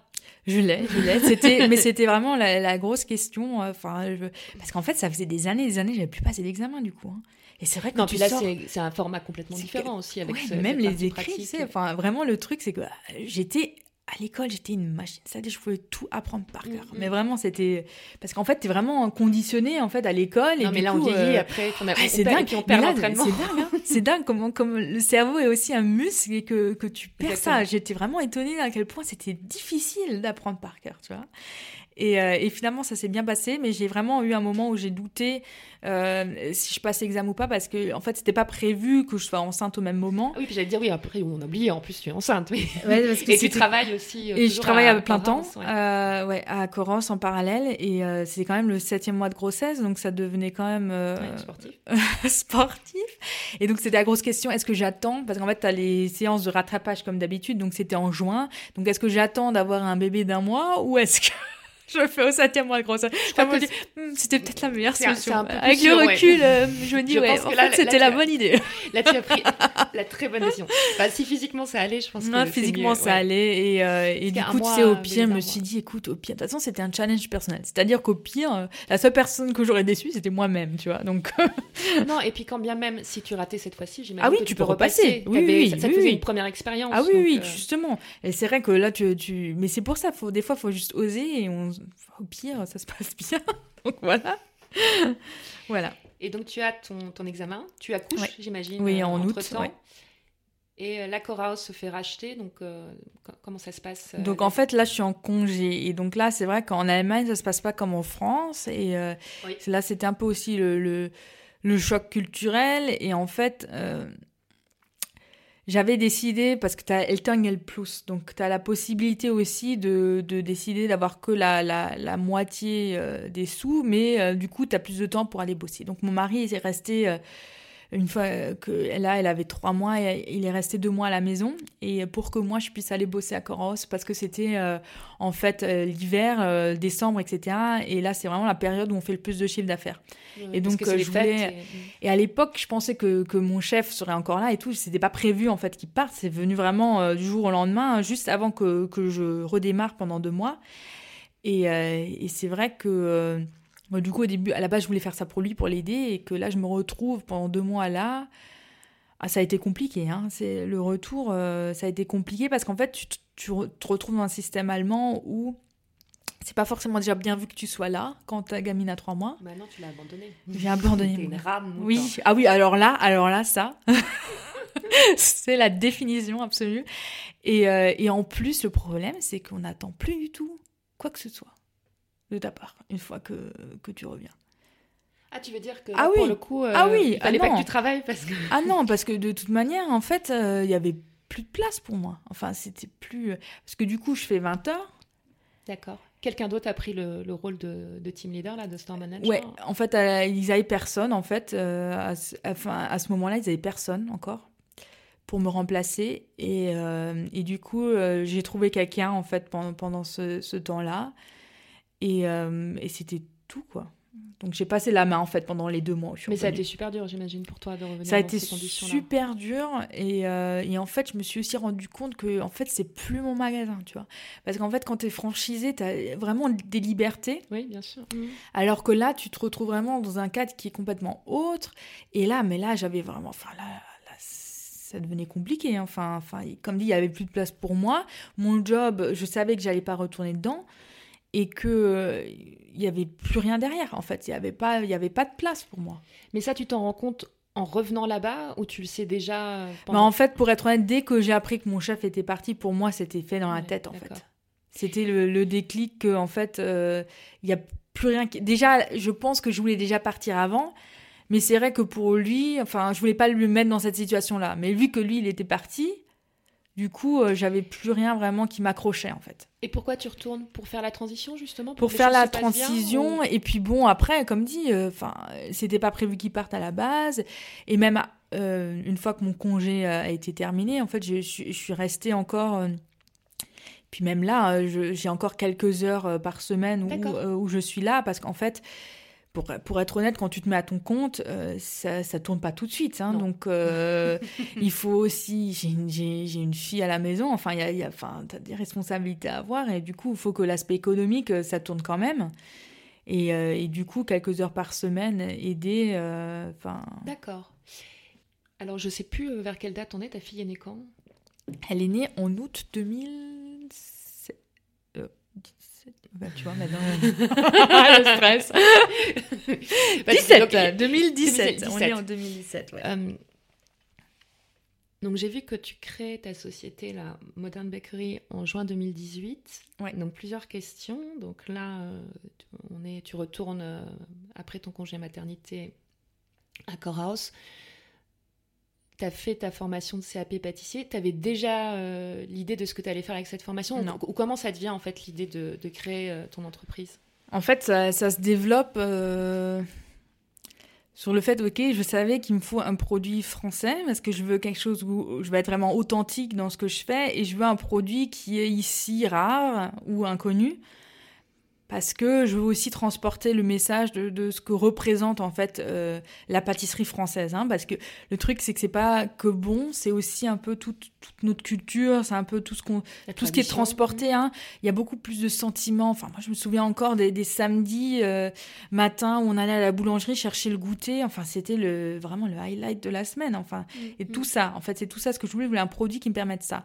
Donc à la base, je pensais peut-être des croissants parce que la question des croissants, euh, c'est la tradition. C'est ça. Et puis même à Munich, euh, trouve un bon croissant, quoi. C'est un peu la galère. Hein. Mm, mm. c'est compliqué. Non, à l'époque, du coup, j'ai un peu fait études de marché et tout. Je suis allée voir euh, toutes les boulangeries françaises qui est à Munich. Et là, tu... c'est aussi un peu la douche froide, hein, parce que... Et en plus, tu vois, chose que je savais pas, j'avais participé l'année dernière à une émission, là, Das Perfect Dinner. Mhm. Et il y avait un des candidats, euh, en fait, il, a, il était responsable euh, de Deli France. Oui.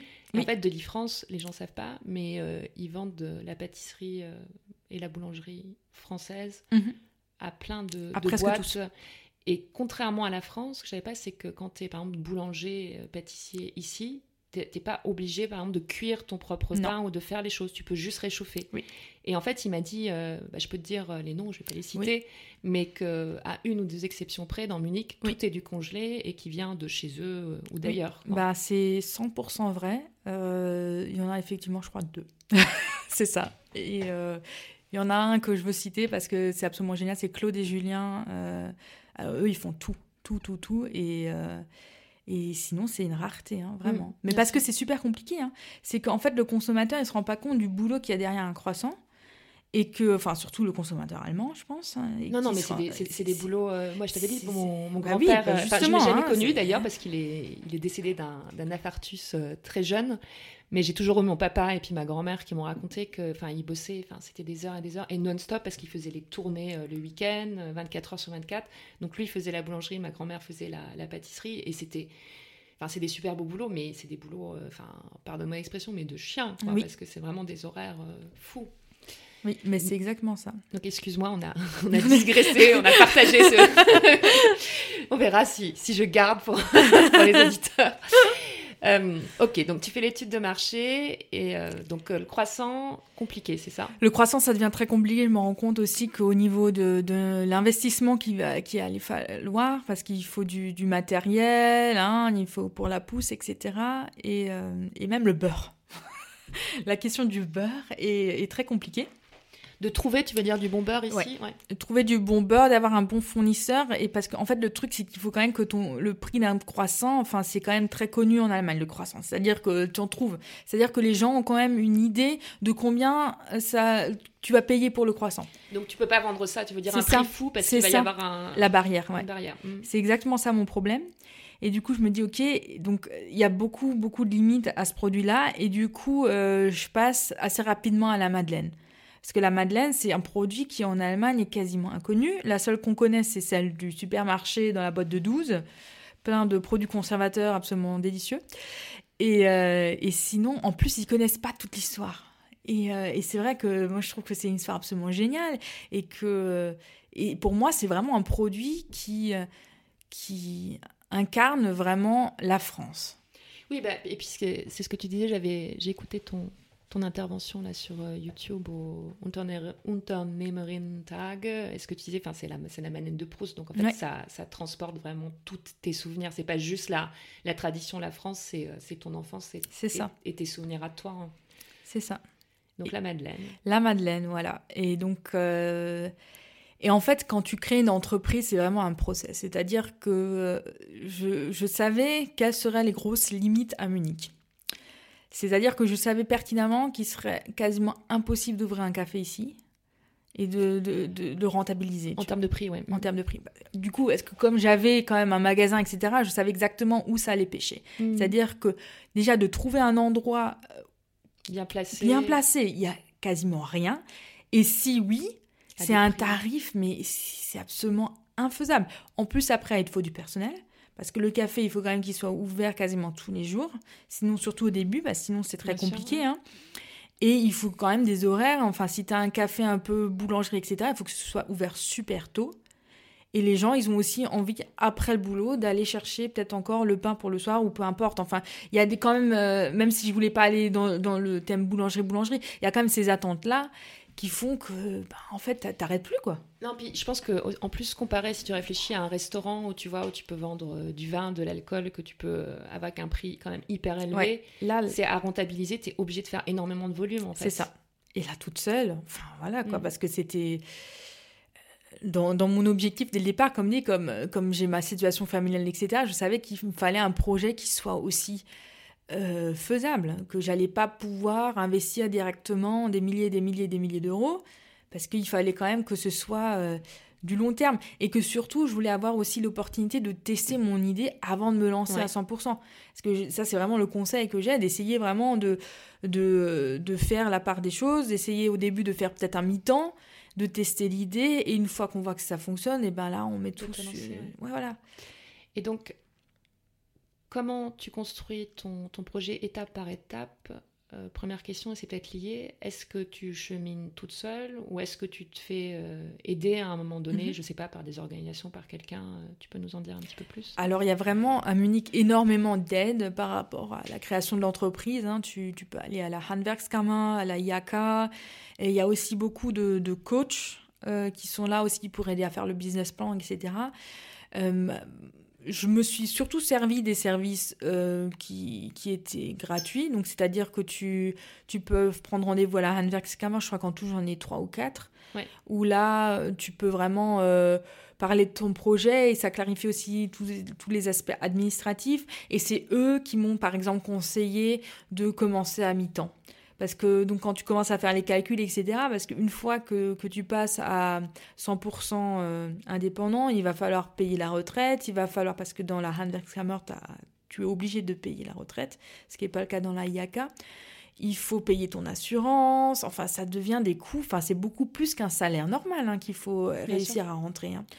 Plus tes coûts, enfin dans mon cas, comme c'est pas du service, il y a des coûts de matériel, des coûts, enfin ça, ça devient quand même assez énorme. Et du coup, euh, c'est eux qui ont dit Nebenjob, et enfin quasi Nebenerwerb. Donc j'ai suivi ce conseil-là. Et après, il y a eu une grosse, grosse barrière, euh, c'est le fait que le CAP n'est pas reconnu en Allemagne. Donc en fait, mon diplôme n'a pas du tout été reconnu. Donc ça a été vraiment la douche froide. Donc, tu as été obligé de repasser quelque chose ici? En fait, en Allemagne, le problème, c'est que tu as cette Meisterpflicht. Ce qui est, sur le papier, en fait, c'est quand même une très bonne idée de vouloir protéger son artisanat et de, de protéger les artisans qui ont fait des années et des années d'études euh, et qui, du coup, euh, ont un peu vraiment, euh, comment on appelle ça, l'exclusivité sur le marché. Mhm.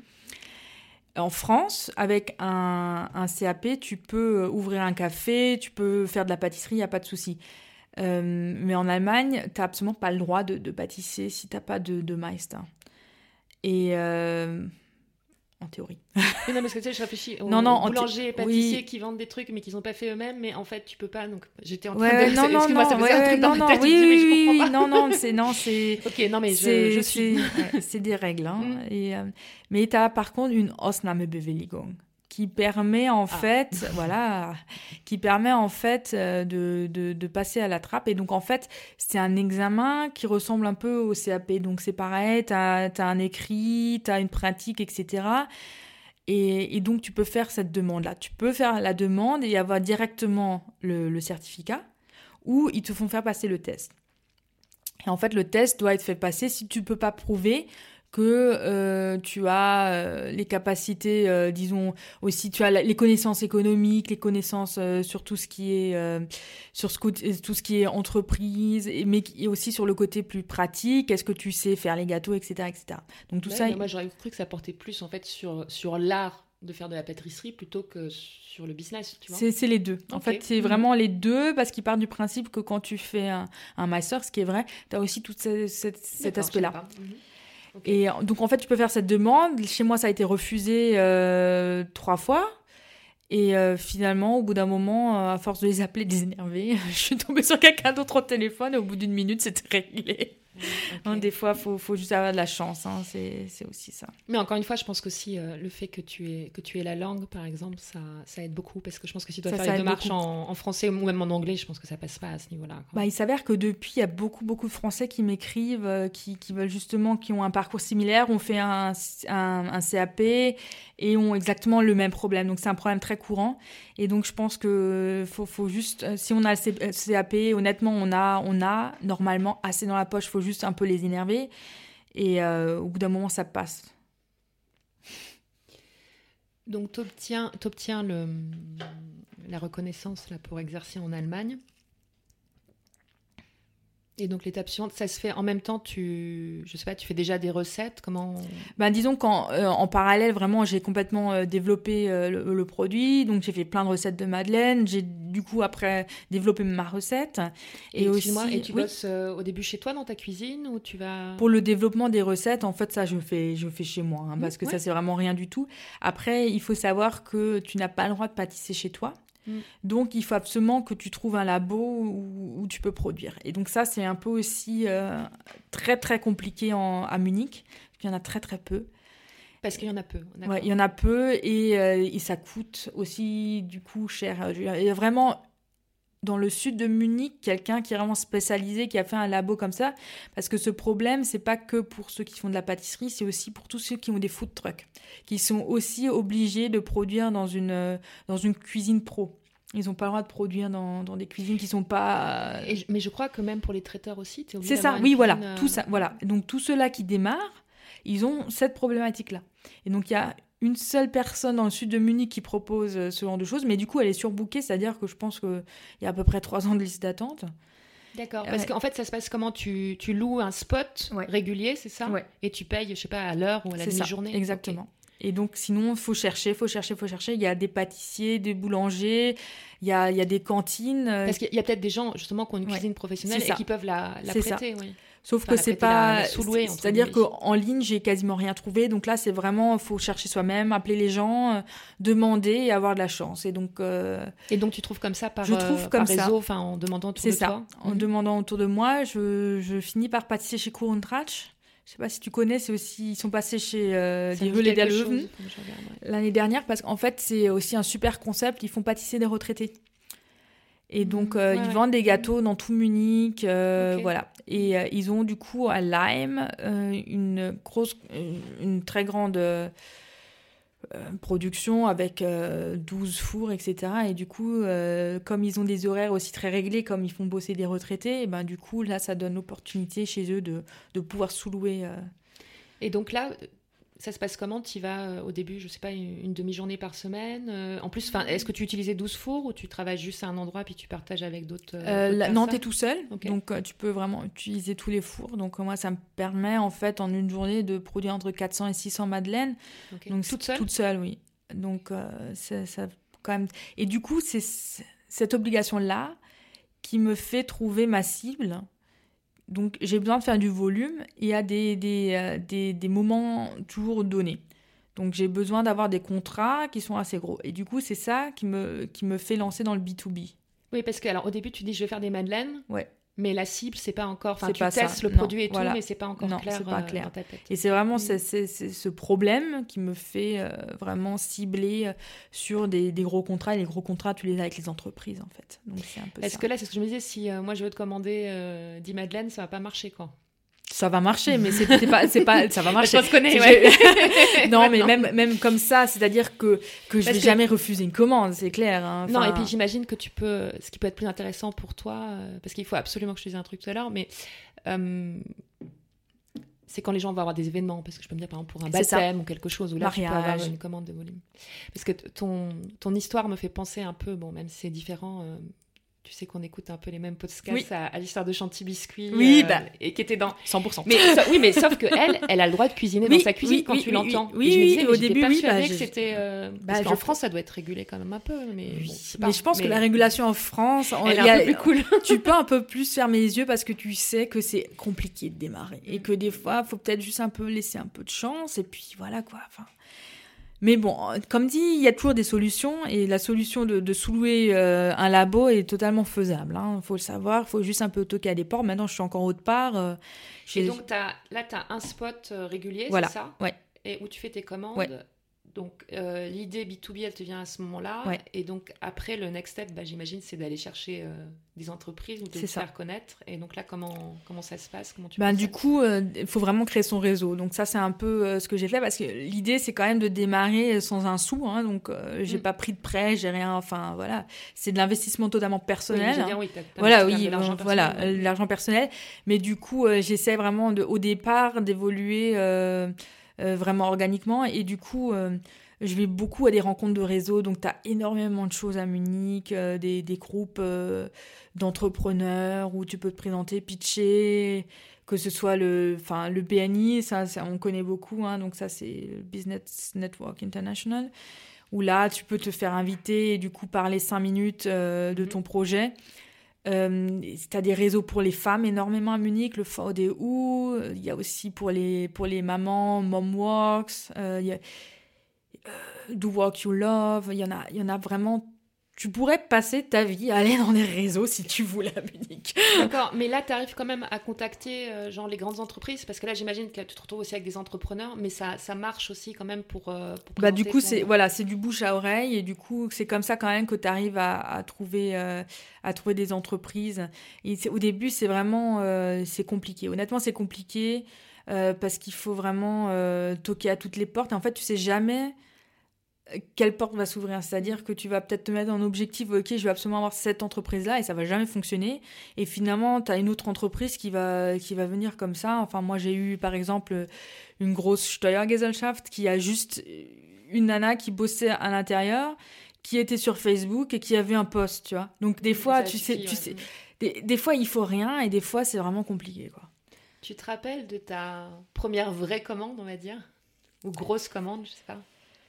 Ben, la première grosse commande, c'était vraiment euh, plus donc le, premier hiver, donc la première saison de Noël, euh, donc en 2018, et qui euh, qui était donc en fait pour des employés en cadeau de Noël, en gros, et c'est vraiment un super projet où je sais plus combien c'était, je crois 200 ou un truc comme ça, 200 boîtes.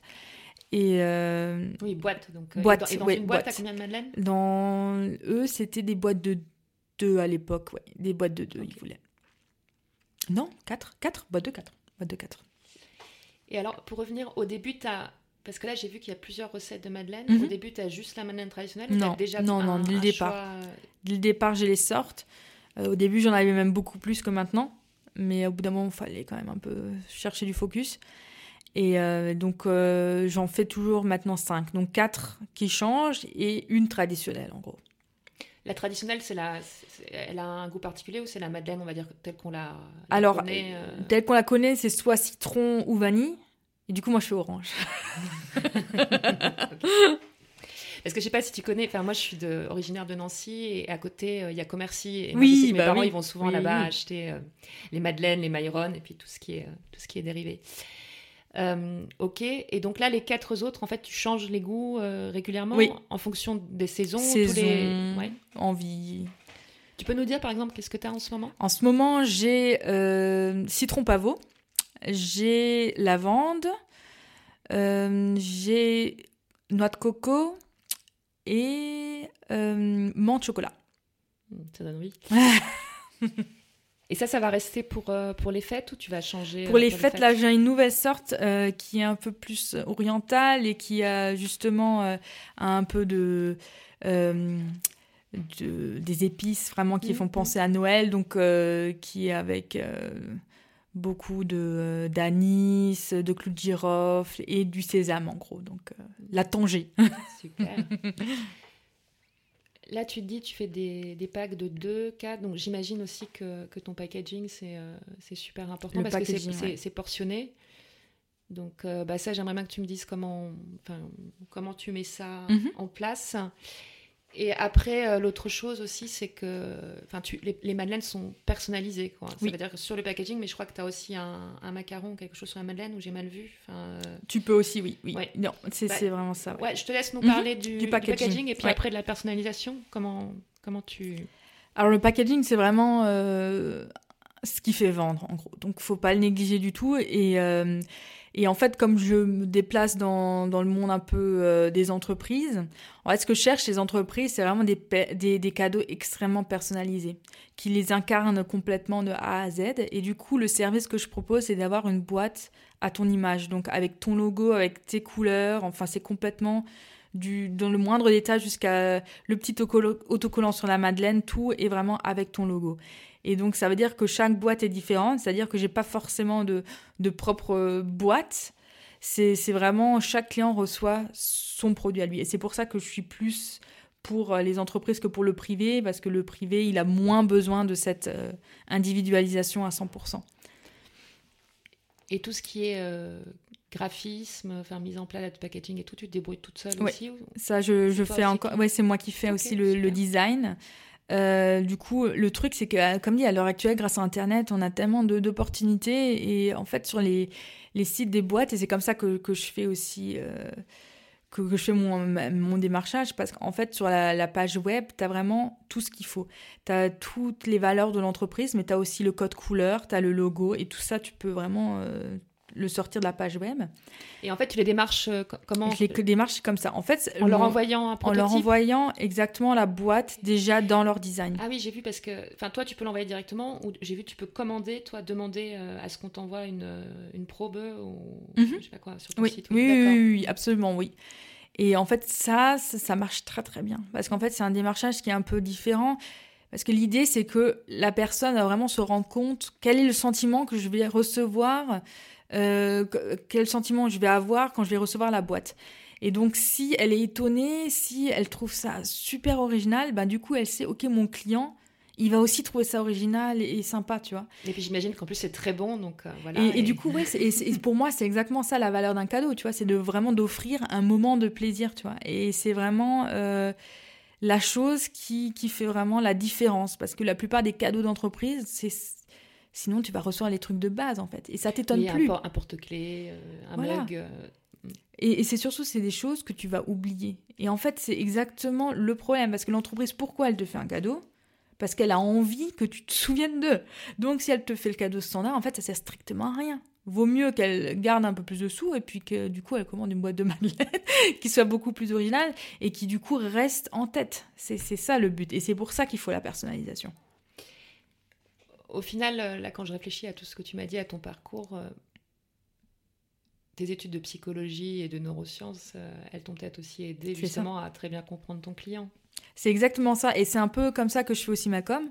C'est-à-dire que je vais peut-être sur les réseaux sociaux, etc., un peu plus parler justement de la relation client, de pourquoi c'est important, des stéréotypes que tu vas pouvoir avoir avec ton client qui, te mettent des barrières euh, qui sont pas forcément là. Et, du coup, que tu comprennes mieux pourquoi c'est important de faire, quand tu, si tu veux faire un cadeau, que ce soit plus réfléchi que juste euh, de commander à droite, à gauche un truc vite fait et qui n'a aucune influence. Donc c'est exactement grâce à la psycho que je peux faire une com qui est un peu plus ciblée sur, euh, sur les entreprises du coup. Oui, et c'est ce que j'ai trouvé super intéressant parce que là, quand je préparais euh, l'interview ces derniers jours, je cherchais euh, des choses sur toi. et j'ai vu que tu avais une chaîne YouTube. Et alors, il y avait le, l'histoire de la création de la société. Et puis après, j'ai vu d'autres vidéos. Puis je me dis, mais elle va nous apprendre à faire des madeleines et tout. Et en fait, tu parles justement de, de cette relation mm. client et justement de, de l'importance, enfin, de la privilégier, comment tu fais ça. Et justement, je me disais, en fait, c'est super intelligent comme, euh, comme démarche. Et euh, en plus, je trouve que c'est un super clin d'œil à, à, ce que tu fais. Et je trouve ça super chouette d'arriver à réunir des domaines qui peuvent sembler au départ très différents. Mais à partir du moment où tu as trouvé euh, bah, le fil rouge, en fait, tout, tout fait sens. C'est ça. Et le truc, c'est, on revient vraiment aussi au problème du fait qu'on a tellement de stéréotypes aussi sur ce que devrait être l'artisan, tu vois, sur, euh, ok, c'est, au début, vraiment, j'ai eu ce stéréotype-là, je suis la petite française qui fait des madeleines, tu vois. Et du coup, t'es vraiment mis dans une mini-boîte. Et, c'est, ça aussi qui m'a fait réagir, dire non, en fait, le projet, il est beaucoup plus gros que ça. En fait, c'est, vraiment quelque chose qui va révolutionner le monde, euh, le monde du cadeau d'entreprise. Et qui peut-être pourra aussi révolutionner l'artisanat, tu vois. Donc on, est, on peut changer la dimension, on n'est pas obligé de, rester ancré dans, dans, dans, ces petites boîtes où on nous met dedans, quoi.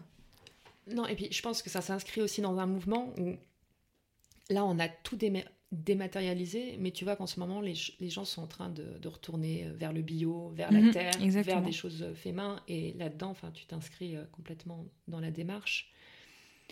Euh, donc tu te, tu te lances, si je dis pas de bêtises, euh, il y a à peu près un an et demi, mhm. c'est ça, tu crées la société. Euh, qu'est-ce qui se passe là pendant un an et demi? Euh, ça, ça, évolue petit à petit, ça se passe par, comment dire, par palier?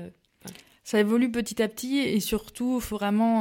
enfin, je trouve que surtout, c'est l'idée qui évolue tu vois. Et en fait, c'est quand tu, quand tu te confrontes au marché que ton produit, il va vraiment euh, se modeler. Et tu, tu regardes où tu as des difficultés. Quand tu vois la difficulté, tu, tu améliores ton produit. Et c'est exactement ce qui s'est passé. C'est qu'au départ, euh, j'étais pas du tout euh, assez centrée sur mon client, tu vois. J'étais plus centrée sur mon produit, sur ce que moi j'avais envie de faire, mais pas forcément de répondre aux problèmes du client. Du coup, au début, j'avais vraiment cette vision super romantique aussi, tu sais, de la Madeleine sur les mariages, etc. Et très, je me suis rendu compte, mais attends, les mariages, mais oublie quoi, ça va pas fonctionner du tout parce que tu te retrouves vraiment avec des commandes qui sont trop petites. Et tu te retrouves aussi dans, dans des grosses. Ça devient très compliqué aussi la relation client, etc. Parce que avec euh, des mariés. Une grosse part émotionnelle. Et... Grosse part émotionnelle, et du coup, c'est normal, mais du coup, pour une petite commande de, de 60 manettes, tu vas avoir 20 mails. donc, voilà, les gens. et donc, tu te rends compte que c'est pas toute seule, c'est pas faisable. Donc, tu vois, comme ça, je, je cible de plus en plus, euh, ok, que, où est-ce qu'il faut que j'aille et surtout mon produit. Et du coup, le produit, il y a des problèmes qu'il faut résoudre. C'est ce que j'allais dire. J'imagine qu'après, euh, donc là, tu es obligé de produire en grande quantité d'un coup. Est-ce alors est-ce que tu produis en avance ou pas? Après, combien de temps ça se conserve J'imagine? Et c'est un emballage individuel. Voilà. Tu mets le doigt sur le problème. En fait. Euh, ce que, ce que je véhicule, c'est aussi le sang conservateur enfin la madeleine traditionnelle comme on devrait la faire et sans, sans chimie, sans choses qu'on rajoute. juste tu la ferais chez toi. Voilà, c'est ça. Et le truc, c'est que tu te rends quand même compte que là, ça devient compliqué parce qu'en fait, le cadeau d'entreprise, tu as quand même besoin d'une grosse flexibilité. Mm. ils ont, euh, surtout en Allemagne, ils ont ce gros besoin de stockage, de, logistique, enfin que tout soit carré, que tout fonctionne. Et même si tu as envie de leur enlever ce problème et de leur dire, OK, c'est moi qui, qui gère la logistique, etc., ils ont quand même des process vachement marqués. Et si tu rentres pas dedans, ben tu rentres vraiment pas dedans. Enfin, c'est oui ou non. Ils vont pas essayer de changer leur manière de voir les choses, etc. Juste parce que ton produit, il est sympa. Et donc c'est là où euh, tu te rends compte, ok, comment je vais faire? Comment je vais faire avec une semaine de péremption? Euh, c'est une semaine. C'est une semaine. Parce qu'en fait, les. C'est super court.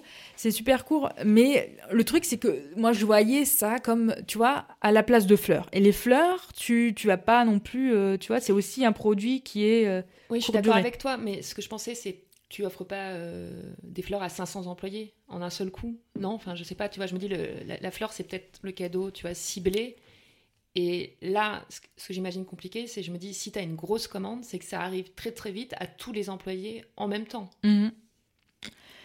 Au niveau de la production, tu au niveau de la distribution même, je me dis que l'entreprise, après, hop, elle, euh, oui, renvoie ça dans un temps hyper court, qu'elle offre ça, ça. En, même temps à tout le monde. C'est ça. Non, mais ça, c'est vraiment le, truc qui, a compliqué un peu la chose et qui, euh, qui justement m'a amené à développer un produit avec une plus longue euh, péremption pour justement sauver ce problème-là.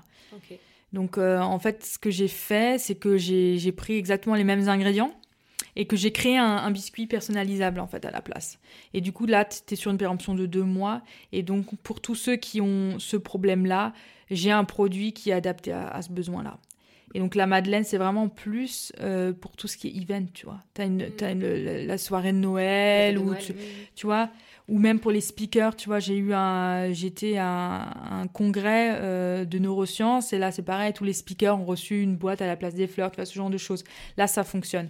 Mais euh, pour euh, stocker et distribuer euh, sur plusieurs semaines, non, non, là ça fonctionne pas. Et donc c'est ça le truc, c'est qu'il faut aussi se poser des questions. J'aurais pu aussi dire, ok, donc du coup j'utilise des conservateurs et du coup j'ai plus de problème. Mais c'est pas... Bah, tu perdais le, le cœur. C'est ça, mm. c'est ça. Je perdais de la valeur pour moi. Et c'est pas, c'est pas, pour moi, c'est pas le cadeau que j'avais envie de faire. Et, et, du coup, enfin, faut trouver des solutions. C'est ça, et c'est pour ça que quand tu crées l'entreprise, tu peux jamais être sûr à 100% que le produit avec lequel tu as démarré, ce sera exactement le produit avec lequel tu finiras. Tu vois, il faut voir euh, où est la cible et ce qu'elle a besoin. Donc là, au jour d'aujourd'hui, euh, tu en es où et c'est quoi pour toi les, prochaines étapes? Alors là, j'en suis vraiment euh, au moment clé de, de passer à l'étape supérieure. C'est-à-dire que là, l'histoire d'être seule, etc., ça fonctionne plus. Il faut vraiment que je passe à la vitesse supérieure et vraiment de rendre le projet beaucoup plus gros. Et donc, euh, il y, a, plusieurs choses qui se passent en parallèle, c'est-à-dire que le, le projet, il est en train de se monter aussi en France, à Strasbourg. en parallèle. Et, euh, là, c'est marrant. Finalement, y retourner à un moment donné. non, je pense pas non plus. Je pense que justement, c'est que, que c'est un projet qui a, qui a vraiment du potentiel. Et le truc, c'est que effectivement, le, les problèmes que, que j'ai en France, j'ai pas les mêmes en Allemagne. Et donc, par exemple, la France, la péremption, c'est beaucoup moins un problème. Parce que les gens, ils ont plus sa sensibilité, tu vois, de, savoir, tu vois, et du coup... D'acheter du frais, peut-être. C'est ça. Et du coup, on n'a pas du tout ce, même feedback-là, tu vois, du fait que, que ça peut pas fonctionner à cause de la péremption, etc. Non, pour le moment, on n'a jamais eu cet argument-là, tu vois. Et, euh, et, du coup, je pense que le projet il va aussi euh, fleurir beaucoup plus au niveau de la Madeleine en France.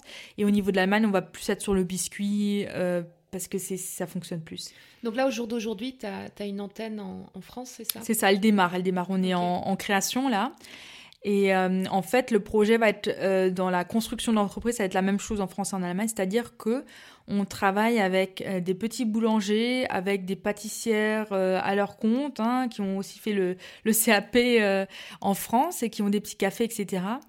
Et qui sont vraiment pas contre un peu tu vois, d'avoir des contrats un peu plus réguliers et qui justement euh, stabilisent un peu leur boîte parce que c'est quand même des, des, métiers vachement saisonniers. Hein, donc euh, tout ce qui est autour des fêtes, ça fonctionne vachement et après autour, ça devient compliqué. Mais avec, tu vois, de, de mettre en relation l'entreprise et le petit pâtissier, ça leur rend, tu vois, ça leur donne une cible en plus qui fait que ça stabilise un peu plus leur marché et du coup, tu donnes une visibilité beaucoup plus grande à l'artisan qui fait encore tout à la main. Parce que ça, c'est un peu ma vision euh, long terme, c'est que mon nom soit vraiment un label pour les artisans qui font tout de manière traditionnelle à la main et qu'on sait, ok, si ils pâtissent à l'intérieur de la société Modern Bakery, ça veut dire qu'ils ont ces valeurs-là. Et du coup, eux, je peux leur faire confiance, C'est un peu ça le, la grosse vision. Et l'emballage va être euh, pris en main par euh, des petites associations d'handicapés. Ou, mhm. Voilà. Donc en, Allemagne, les structures sont, sont mises en place à, Munich maintenant. Et donc là, une fois que la structure roule, et ben là, on peut vraiment du coup un peu s'étendre. Hein. C'est un peu ça le but aussi. Et ça, justement, pour trouver des contacts avec des associations de ce type, tu, tu te renseignes, tu fais une recherche sur Internet, tu demandes autour de voilà, toi. Voilà, pareil, les réseaux. Les réseaux, c'est ça qui fonctionne le mieux, hein, parce qu'il y a toujours quelqu'un qui connaît quelqu'un. Et, euh, et là, pour, euh, donc là, c'est une association de d'aveugles et de malvoyants. Et là, c'est vraiment euh, la gérante. En fait, je l'ai connue dans, dans une rencontre de réseau. Donc là, c'est comme ça que ça se passe. Super.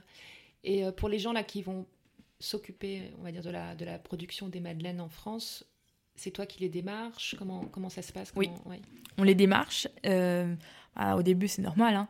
Je mm. pense qu'à long terme, euh, c'est aussi le but que... Voilà, c'est ça, c'est ça le but. Mais, euh, mais on les démarche et puis on leur présente le projet. Et puis ensuite, en fait, le but, c'est qu'elles n'ont pas du tout de, de difficultés.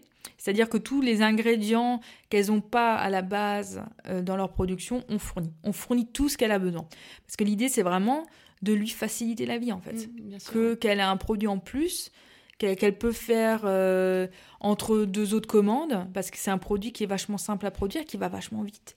Et du coup, ça a vraiment des je vois ça comme win-win pour en fait non, tous les... Sûr. Et toi, t'es pas obligé d'avoir des... une structure physique sur, euh, sur ça. place. C'est ça, euh, parce que je vois pas non plus l'intérêt quand il y a du besoin euh, dans ce domaine-là. Mm.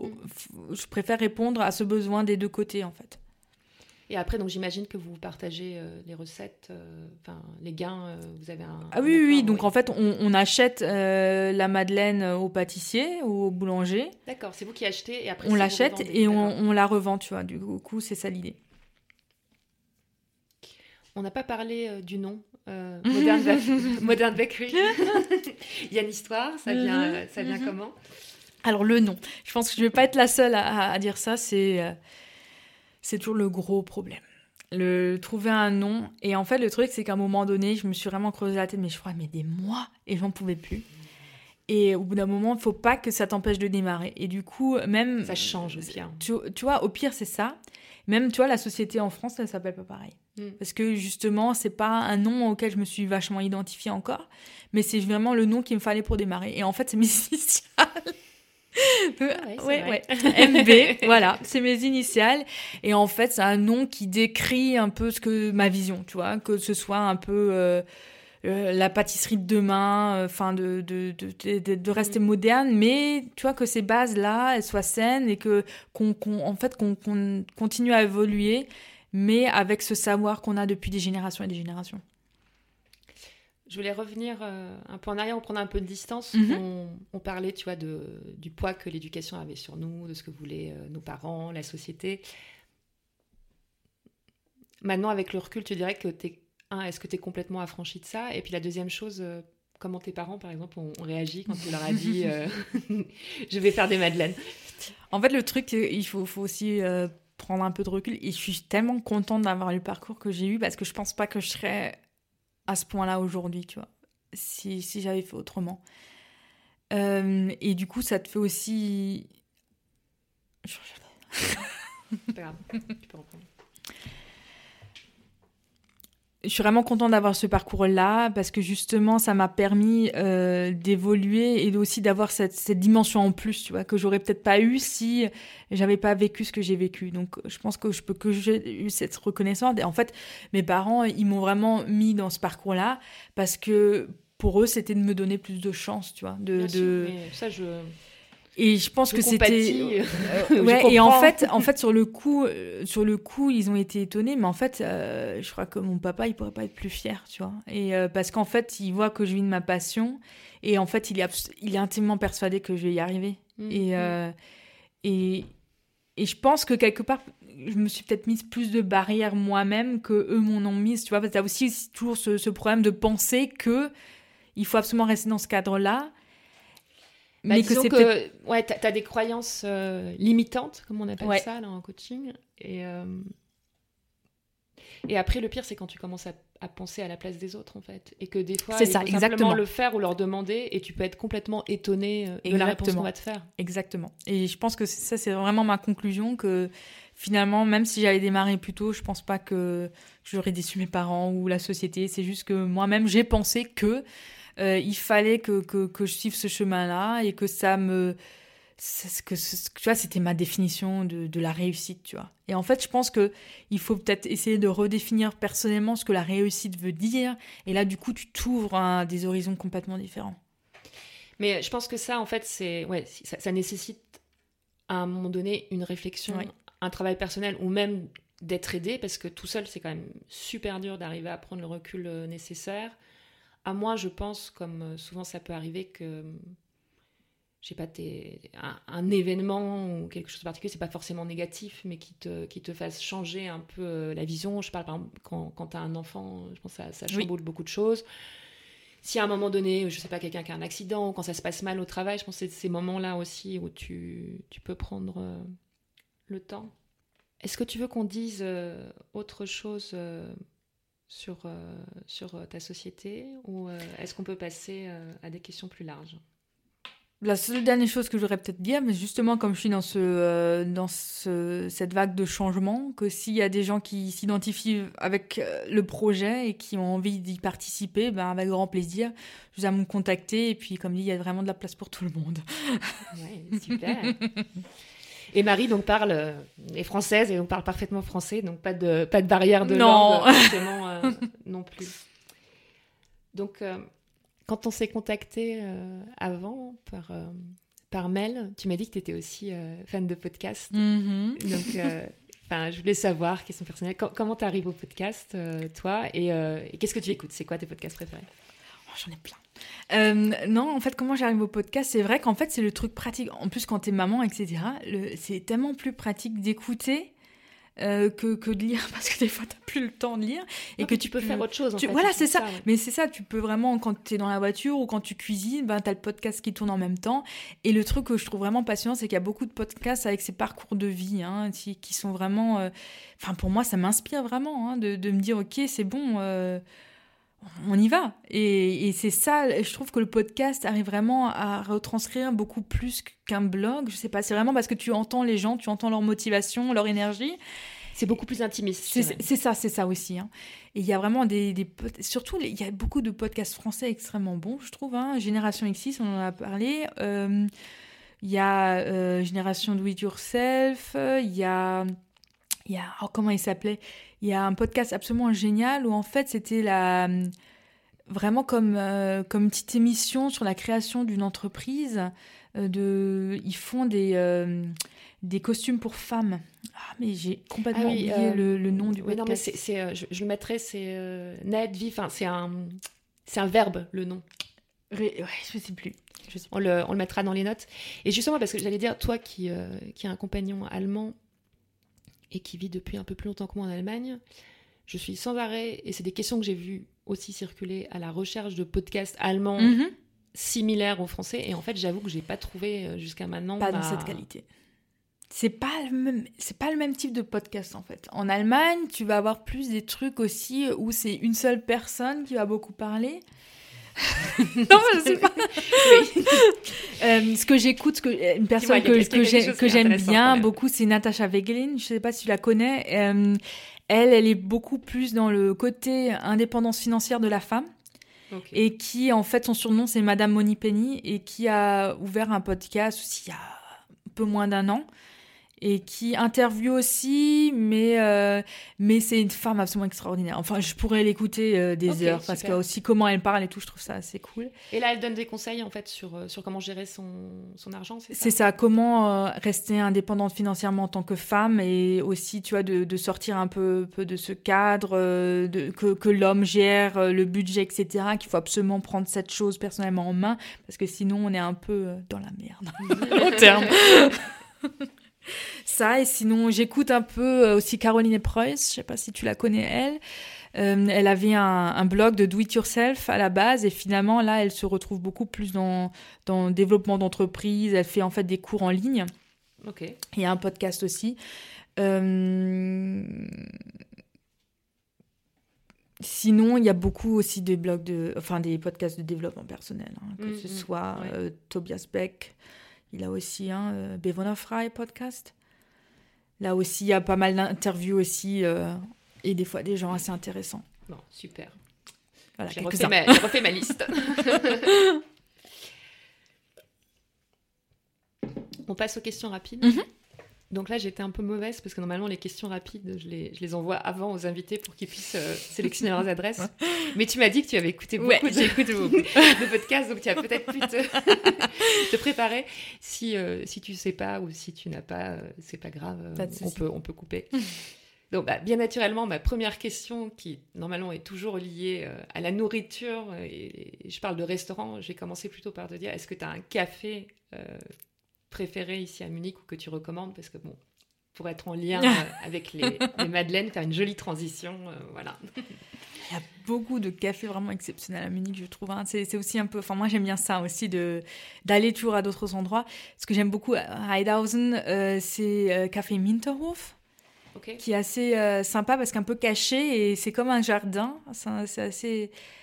Euh, assez bien. Sinon, euh, comme j'ai cité avant, Claude et Julien, pour ceux qui veulent avoir euh, un peu ce feeling français. Qu'est-ce que je peux encore citer comme bon café? Peut-être quelque chose de pas, pas, très, pas très connu ou caché, je ne sais pas. Donc, enfin, on a déjà répondu pour ce qui est d'avoir des bons croissants à la pâtisserie Claude, Mhm. Claude et Julien. Les restaurants, un dîner en amoureux. Alors, on adore les restaurants. on pourrait sortir au restaurant. Maintenant, c'est compliqué avec Ella. Mais euh, effectivement, on a testé beaucoup, beaucoup de choses. Il y a énormément de restaurants français exceptionnels à Munich, faut dire. Si le budget le permet pour vraiment euh, grosse euh, fête, etc., je peux conseiller les deux, qui est un restaurant français étoilé entre Marienplatz et Odeonsplatz et qui absolument, enfin la cuisine là-bas, enfin c'est, pour moi c'est de l'art, enfin c'est vraiment de l'art ce qu'ils font. Euh, sinon, vraiment, ce que je peux conseiller, surtout pour les Français qui veulent découvrir des nouveaux restaurants sympas, il y a un bourg qui s'appelle euh, Taste 12. Et en fait, tu as 12 restos à l'intérieur avec. euh, c'est un peu comme le passe- passeport gourmand. Et donc, en fait, le truc, c'est que la- le deuxième plat principal est gratuit, en fait. Donc, t'en, t'en payes qu'un des deux. Et c'est vraiment toujours des restos euh, vraiment c'est bien exceptionnels. choisi, ouais. Ah oui, oui. Il y en a que 12, comme dit. Mais Oui, pour ça, mais non, mais je préfère ça faire, que ceux où il y en a des centaines et des centaines et finalement la moitié, c'est pas top. Là, tu es sûr et certain que tous ceux qui sont dedans, c'est vraiment de la super qualité. Ok, super. Et euh, là, plus pour, on va dire, un- ça peut être un déjeuner aussi ou un dîner euh, entre amis, si on veut quelque chose de moins, moins gastronomique, plus, plus bon marché. Alors j'aime bien aussi tous les restos africains qu'il y a, y a à. Munich. Il y en a un qui est sympa parce que super, enfin vraiment traditionnel, euh, qui s'appelle Dé Afrique. Et là, c'est, euh, tu vois, ces grandes crêpes où, t'as, où tout le monde partage avec Mhm. euh, toutes les sauces dessus. Ça, je trouve ça sympa. J'aime bien découvrir d'autres cultures aussi euh, au niveau alimentaire. Et Et si on veut manger, alors c'est la question, si tu as de la visite et les gens disent euh, on veut manger euh, local, euh, bavarois, tu les, tu les emmènes où? Ah, ça c'est marrant, c'était une découverte la semaine dernière. J'ai eu de la visite et par hasard, comme c'était blindé à cause de l'Oktoberfest, on a fini chez, à Platzl, chez Ainger, parce qu'au Hofbrauhaus, il n'y avait pas de place. Et franchement, j'ai été, enfin, j'étais super étonnée, c'était vraiment exceptionnel. Enfin, vraiment aussi dans l'ambiance euh, bavaroise mais moderne et même la cuisine, honnêtement, enfin, vraiment au top. Alors, je peux vraiment conseiller ça si vous avez de la visite pour avoir des choses traditionnelles mais de super bonne qualité. Super. Euh, donc maintenant on passe à la, à la nuit, un bar, des bars, un bar sympa pour aller boire un verre. Même Alors- si maintenant euh, je sais qu'avec les enfants Oui, c'est plus peu compliqué. Non, mais avant, tu justement vois, quand de- tu étais oui. en, en Erasmus au Max Planck. Alors là où on allait tout le temps, maintenant c'est plus là, euh, mais ce qui a remplacé, c'est aussi top, c'était le Corso euh, à Glockenbach, qui avait des cocktails exceptionnels. Et en fait, le, le barman, il est resté. Et donc les cocktails sont encore euh, et toujours exceptionnels. Et maintenant c'est le Drunken Dragon Bar, je crois que ça s'appelle. En fait, c'est une cuisine qui est plus euh, asiatique, où tu as des dumplings et tout. Mais les cocktails, c'est c'est Ok, absolument exceptionnel. regarder. c'est Glockenbach, ça. C'est l'ancien Corso. Ouais, je ouais, oui, c'est vrai que ça a changé. Mhm. Là, plutôt un lieu ou un endroit coup de cœur à, Munich? Un endroit coup de cœur à Munich Je sais pas, ça peut être, ça peut être un parc, ça peut être un musée, ça peut être. Alors, je vais dire de en fait, à, l'époque, euh, comme on habitait sur la Léopoldstrasse, on était vraiment à deux mètres du Englischer Garten et même de, balader, mais, mais quasiment tous les jours. Je trouvais ça exceptionnel avec le petit lac, enfin près de justement la, la, la Seehaus euh, au niveau du Englischer Garten. Enfin, ça, c'est absolument, enfin, c'est incroyable d'avoir cette qualité-là en, ville, enfin, cette qualité de vie, d'avoir un parc tellement exceptionnel juste à deux bah, pas. Là, tu vois, on n'est pas loin. Il y, a, y, a, le cimetière là, qui, mhm. est très joli, mais euh, nous, avant, on habitait à côté de Gisela Strasse mhm. et donc à côté aussi de Garten. Et moi, je vous allais me balader ou même d'aller d'aller courir là-bas. Enfin, c'est on parle tous de Garten, mais en fait, c'est vraiment, je trouve, c'est un, des trucs les plus chouettes euh, à Munich. Euh, ok, la question que je pose aussi, c'est donc là, on est dans Munich, euh, un endroit, mais là, en plus, comme toi, tu es, on va dire, là depuis longtemps, un endroit à l'extérieur peut-être euh, un, peu, un peu original ou qu'on n'a pas encore cité dans, dans, les podcasts, tu vois. Si tu veux sortir à l'extérieur de Munich, euh, lac, montagne, euh, campagne, je ne sais quoi, bah, ferme. à l'extérieur, c'est vrai que, que, nous, du coup, comme on est plus du côté de Starnberg maintenant, on, enfin, on y a aussi souvent, c'est vrai que, que, le lac est aussi absolument exceptionnel. Et quand on a de la visite, c'est vrai que j'ai plus tendance à aller au Chiemsee, par exemple, parce que je trouve ça quand même assez sympa avec... Puis Starnberg, c'est vite quand même très très plein.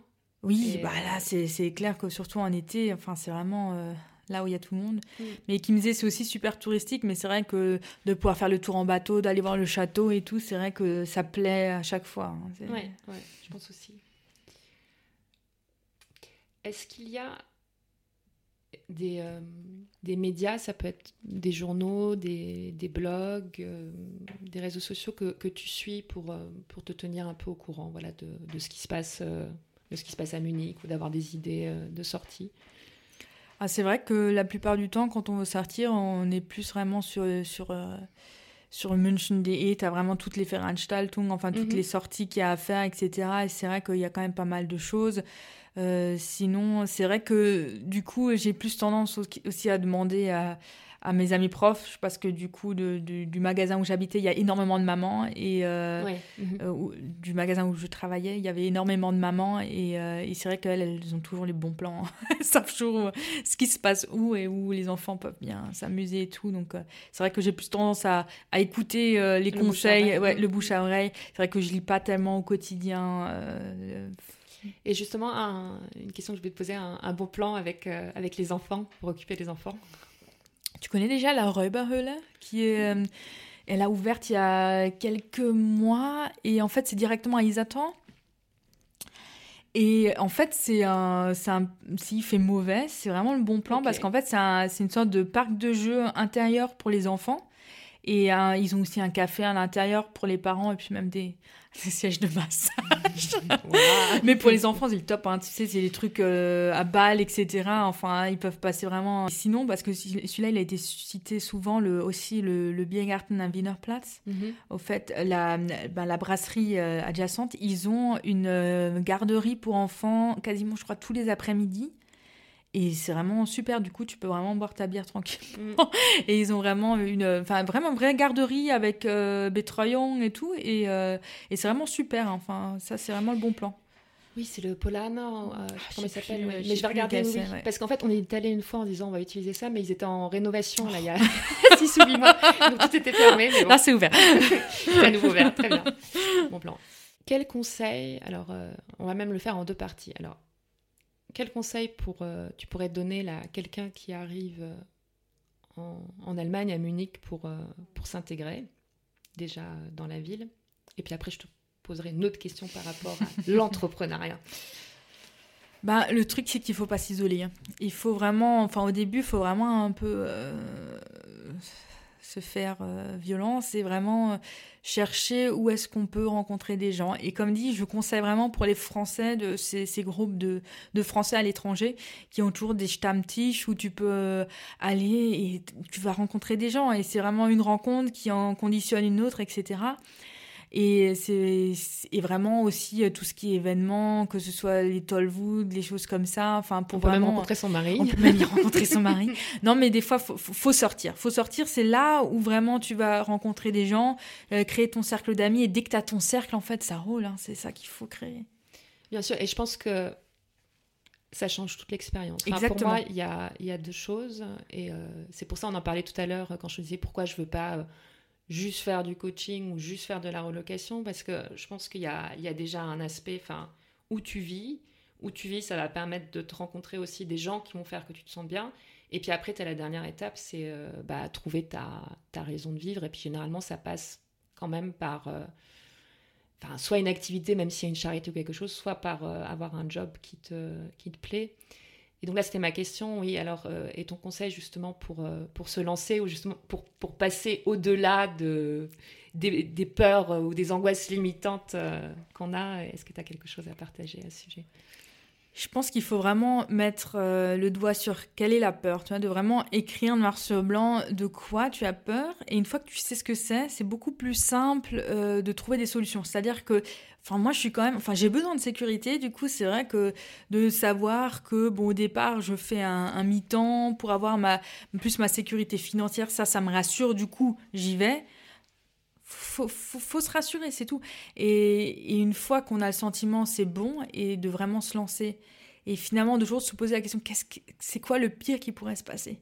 Et là, on se rend compte qu'en fait, il n'y a, pas grand-chose, en fait. Et jamais ça se réalisera, le pire. Non, non, et justement, euh, là, je trouvais, enfin, c'est deux conseils là, que je voulais partager. C'est ça, c'est à chaque fois de se dire, mais si ça marche pas, mhm. qu'est-ce qui va se passer au pire? Et la deuxième chose. Euh, là que j'ai appris, puis je suis en train de mettre en place, j'avais une discussion hier à ce sujet, c'est que en fait, euh, tu, tu prends une action, oui, tu attends un résultat, mais c'est de me dire même avant de prévoir que peut-être ça va pas marcher, et puis surtout, bah, tu le sais quand, quand tu crées une entreprise, bah, ça marche pas tout de suite et toujours. Et euh, en fait, c'est d'avoir à chaque fois dix autres actions. Si ça marche pas, tu les as déjà à mettre en place et pour justement pas rester figé dans ton échec, mais de rester tout le temps dans l'action. Parce que la chose qui se passe bien euh, du premier coup au moment et par la chance, oui, bah peut-être, mais bon. Plutôt rare. non, et puis encore une fois, je pense que la chance, ça se provoque parce que justement, tu, as eu, comme tu disais, la sans-action, tu t'es présenté, euh, je sais pas, dans, dans 10 tables rondes différents et tu vas tomber ce jour-là euh, sur la bonne personne qui va te faire cette commande. Mm. Mais si tu n'avais pas fait ces 10 actions-là, bah, la chance, elle n'aurait pas été là. C'est ça. Il faut. C'est cette histoire de visibilité hein, aussi. Hein. Mm. C'est plus tu vas te montrer, hein, plus tu auras de chances d'être vu aussi, tout simplement. Mais c'est vrai que là, c'est aussi la phase où je me trouve, c'est qu'au bout d'un moment, il faut aussi euh, oser. C'est-à-dire que là, maintenant, il faut quand même que je sorte aussi de cet aspect euh, trop sécuritaire et de me lancer vraiment. Mm-hmm. Et, euh, et c'est ça qui est aussi excitant, de c'est toi qui as le contrôle hein, de dire quand est-ce que tu as envie que ça démarre vraiment, parce que finalement, c'est toi-même qui te, la plupart du temps, qui te, qui te met des, des bâtons dans les roues et qui t'empêche d'avancer. C'est ton, hein. enfin, ton meilleur ennemi, entre guillemets. C'est ça, oui. Et euh, tu m'as dit quelque chose euh, d'intéressant tout à l'heure en arrivant. Enfin, quand on parlait, tu m'as dit, euh, mais je ne suis plus la même personne qu'il y a un an. Tu, peux euh, Alors ça, oui, bah, j'ai un bon exemple. En fait, euh, donc justement pour tous ceux qui veulent créer leur entreprise, il y a la IAK qui organise toujours euh, des, une, conférence sur plusieurs semaines qui s'appelle la Startup München. Mhm. Et, et, je me souviens, donc ça c'était mon premier contact avec l'entrepreneuriat à, à, à l'époque. J'étais, j'étais vraiment timide, tu vois. Enfin, je voulais, enfin, je voulais pas trop parler et tout. Et puis même là, je me, je m'étais un peu euh, boostée. J'avais, je leur avais demandé si j'avais pas le droit d'emmener des madeleines pour la, pour leur dire merci, tu vois, la, la, dernière conférence. et tout. S'ils mangent bien, au moins ils vont se rappeler de ça. Ouais, voilà, c'est ça. Et donc un peu quand même dans cet esprit-là. Donc je l'avais déjà, tu vois, cette envie et tout. Mais, mais c'est vrai que je me souviens que j'étais presque gênée de leur demander à l'époque, tu vois. Alors que maintenant ils m'ont demandé euh, pour la conférence de cette année si j'avais pas envie d'être sur scène et de, et de, de parler. Et puis, euh, c'est vrai que du coup, je me retrouve là. Et euh, j'étais sur scène. Et même après, il y en a plein qui étaient déjà là l'année dernière qui sont venus. Ils ont dit Mais qu'est-ce qui s'est passé, quoi? C'est ça, c'est ça. Mais en fait, tu, tu, c'est cette assurance. Et cette assurance, c'est que toi-même qui peux te la donner. En fait, il y a, y a il y a personne qui, qui te rend petit, c'est toi-même qui a un peu la peur de, de te montrer. Mais en fait, dès que tu commences à te montrer, c'est là qu'il se passe euh, que les choses arrivent vraiment. Et donc c'est ça le conseil, c'est qu'il faut faut se faire un peu euh, violence. C'est un apprentissage. Je veux dire, tu, ça, peux, tu, peux, pas aussi tu peux pas t'améliorer que parce que tu le fais euh, plusieurs fois. Tu vas pas être bon du jour au lendemain. Hein. C'est ça. Et se donner des objectifs parce que par exemple cette année, je m'étais mis quand même comme objectif, ok, je veux trois fois être sur scène et présenter le projet vraiment devant une grande audience. Et c'est vrai que la, première fois, c'est arrivé genre en juin, donc j'avais déjà la moitié de l'année, c'était rien passé. Et finalement, après, ça s'enchaîne. Parce qu'une fois que tu es une fois sur scène, après, tu, vas avoir moins peur de demander d'être sur une autre scène. Et en plus, tu as quelque chose à montrer. Et après, la troisième, c'est eux qui viennent te voir, tu vois. Ils te mm, demandent mm. si tu veux pas. Donc, c'est ça bah, aussi. Ça hein. amorce, oui. C'est ça, ça amorce. Mais c'est toujours toi qui, qui, met le pied de départ. C'est personne qui, va venir, euh, qui va venir te poser sur scène. C'est toi qui, au début, dois vraiment bouger le truc et, euh, et y aller, quoi. Euh, des événements de, prévus là dans, dans, les mois qui viennent? J'imagine que tu vas préparer, tu vas avoir beaucoup de Là, là, c'est ça, c'est la commande. Euh, c'est, ça, ça va être l'hiver là, ça va être la commande des fêtes. Donc, euh, c'est vrai que je me prépare plus aussi dans les structures, etc. Que justement tous ceux qui vont pâtisser avec moi et tout soient vraiment au clair sur, euh, sur ces choses-là. Et là, ce qui va plus démarrer, c'est euh, vraiment la France. Quoi. Donc euh, là, on est vraiment... à la fin novembre, on va à Strasbourg, il y a aussi une rencontre d'entrepreneurs. Là, on va, on va vraiment montrer le projet pour la première fois et, et de vraiment pour qu'au début janvier de l'année prochaine, que le projet en France, que l'entreprise soit vraiment créée et que là, on, commence aussi à développer massivement. Donc c'est ça va plus être ça. Bah, je mettrai de toute façon sur le site euh, tous, tes, mhm. tes, contacts pour, euh, pour les gens euh, qui sont intéressés. J'ai toujours, je finis toujours par plus ou moins par cette question. Ah non, alors attends, il y en a deux, je suis bête. il y a encore deux questions. Donc avant dernière question, le, le podcast s'appelle Dessine-moi Munich.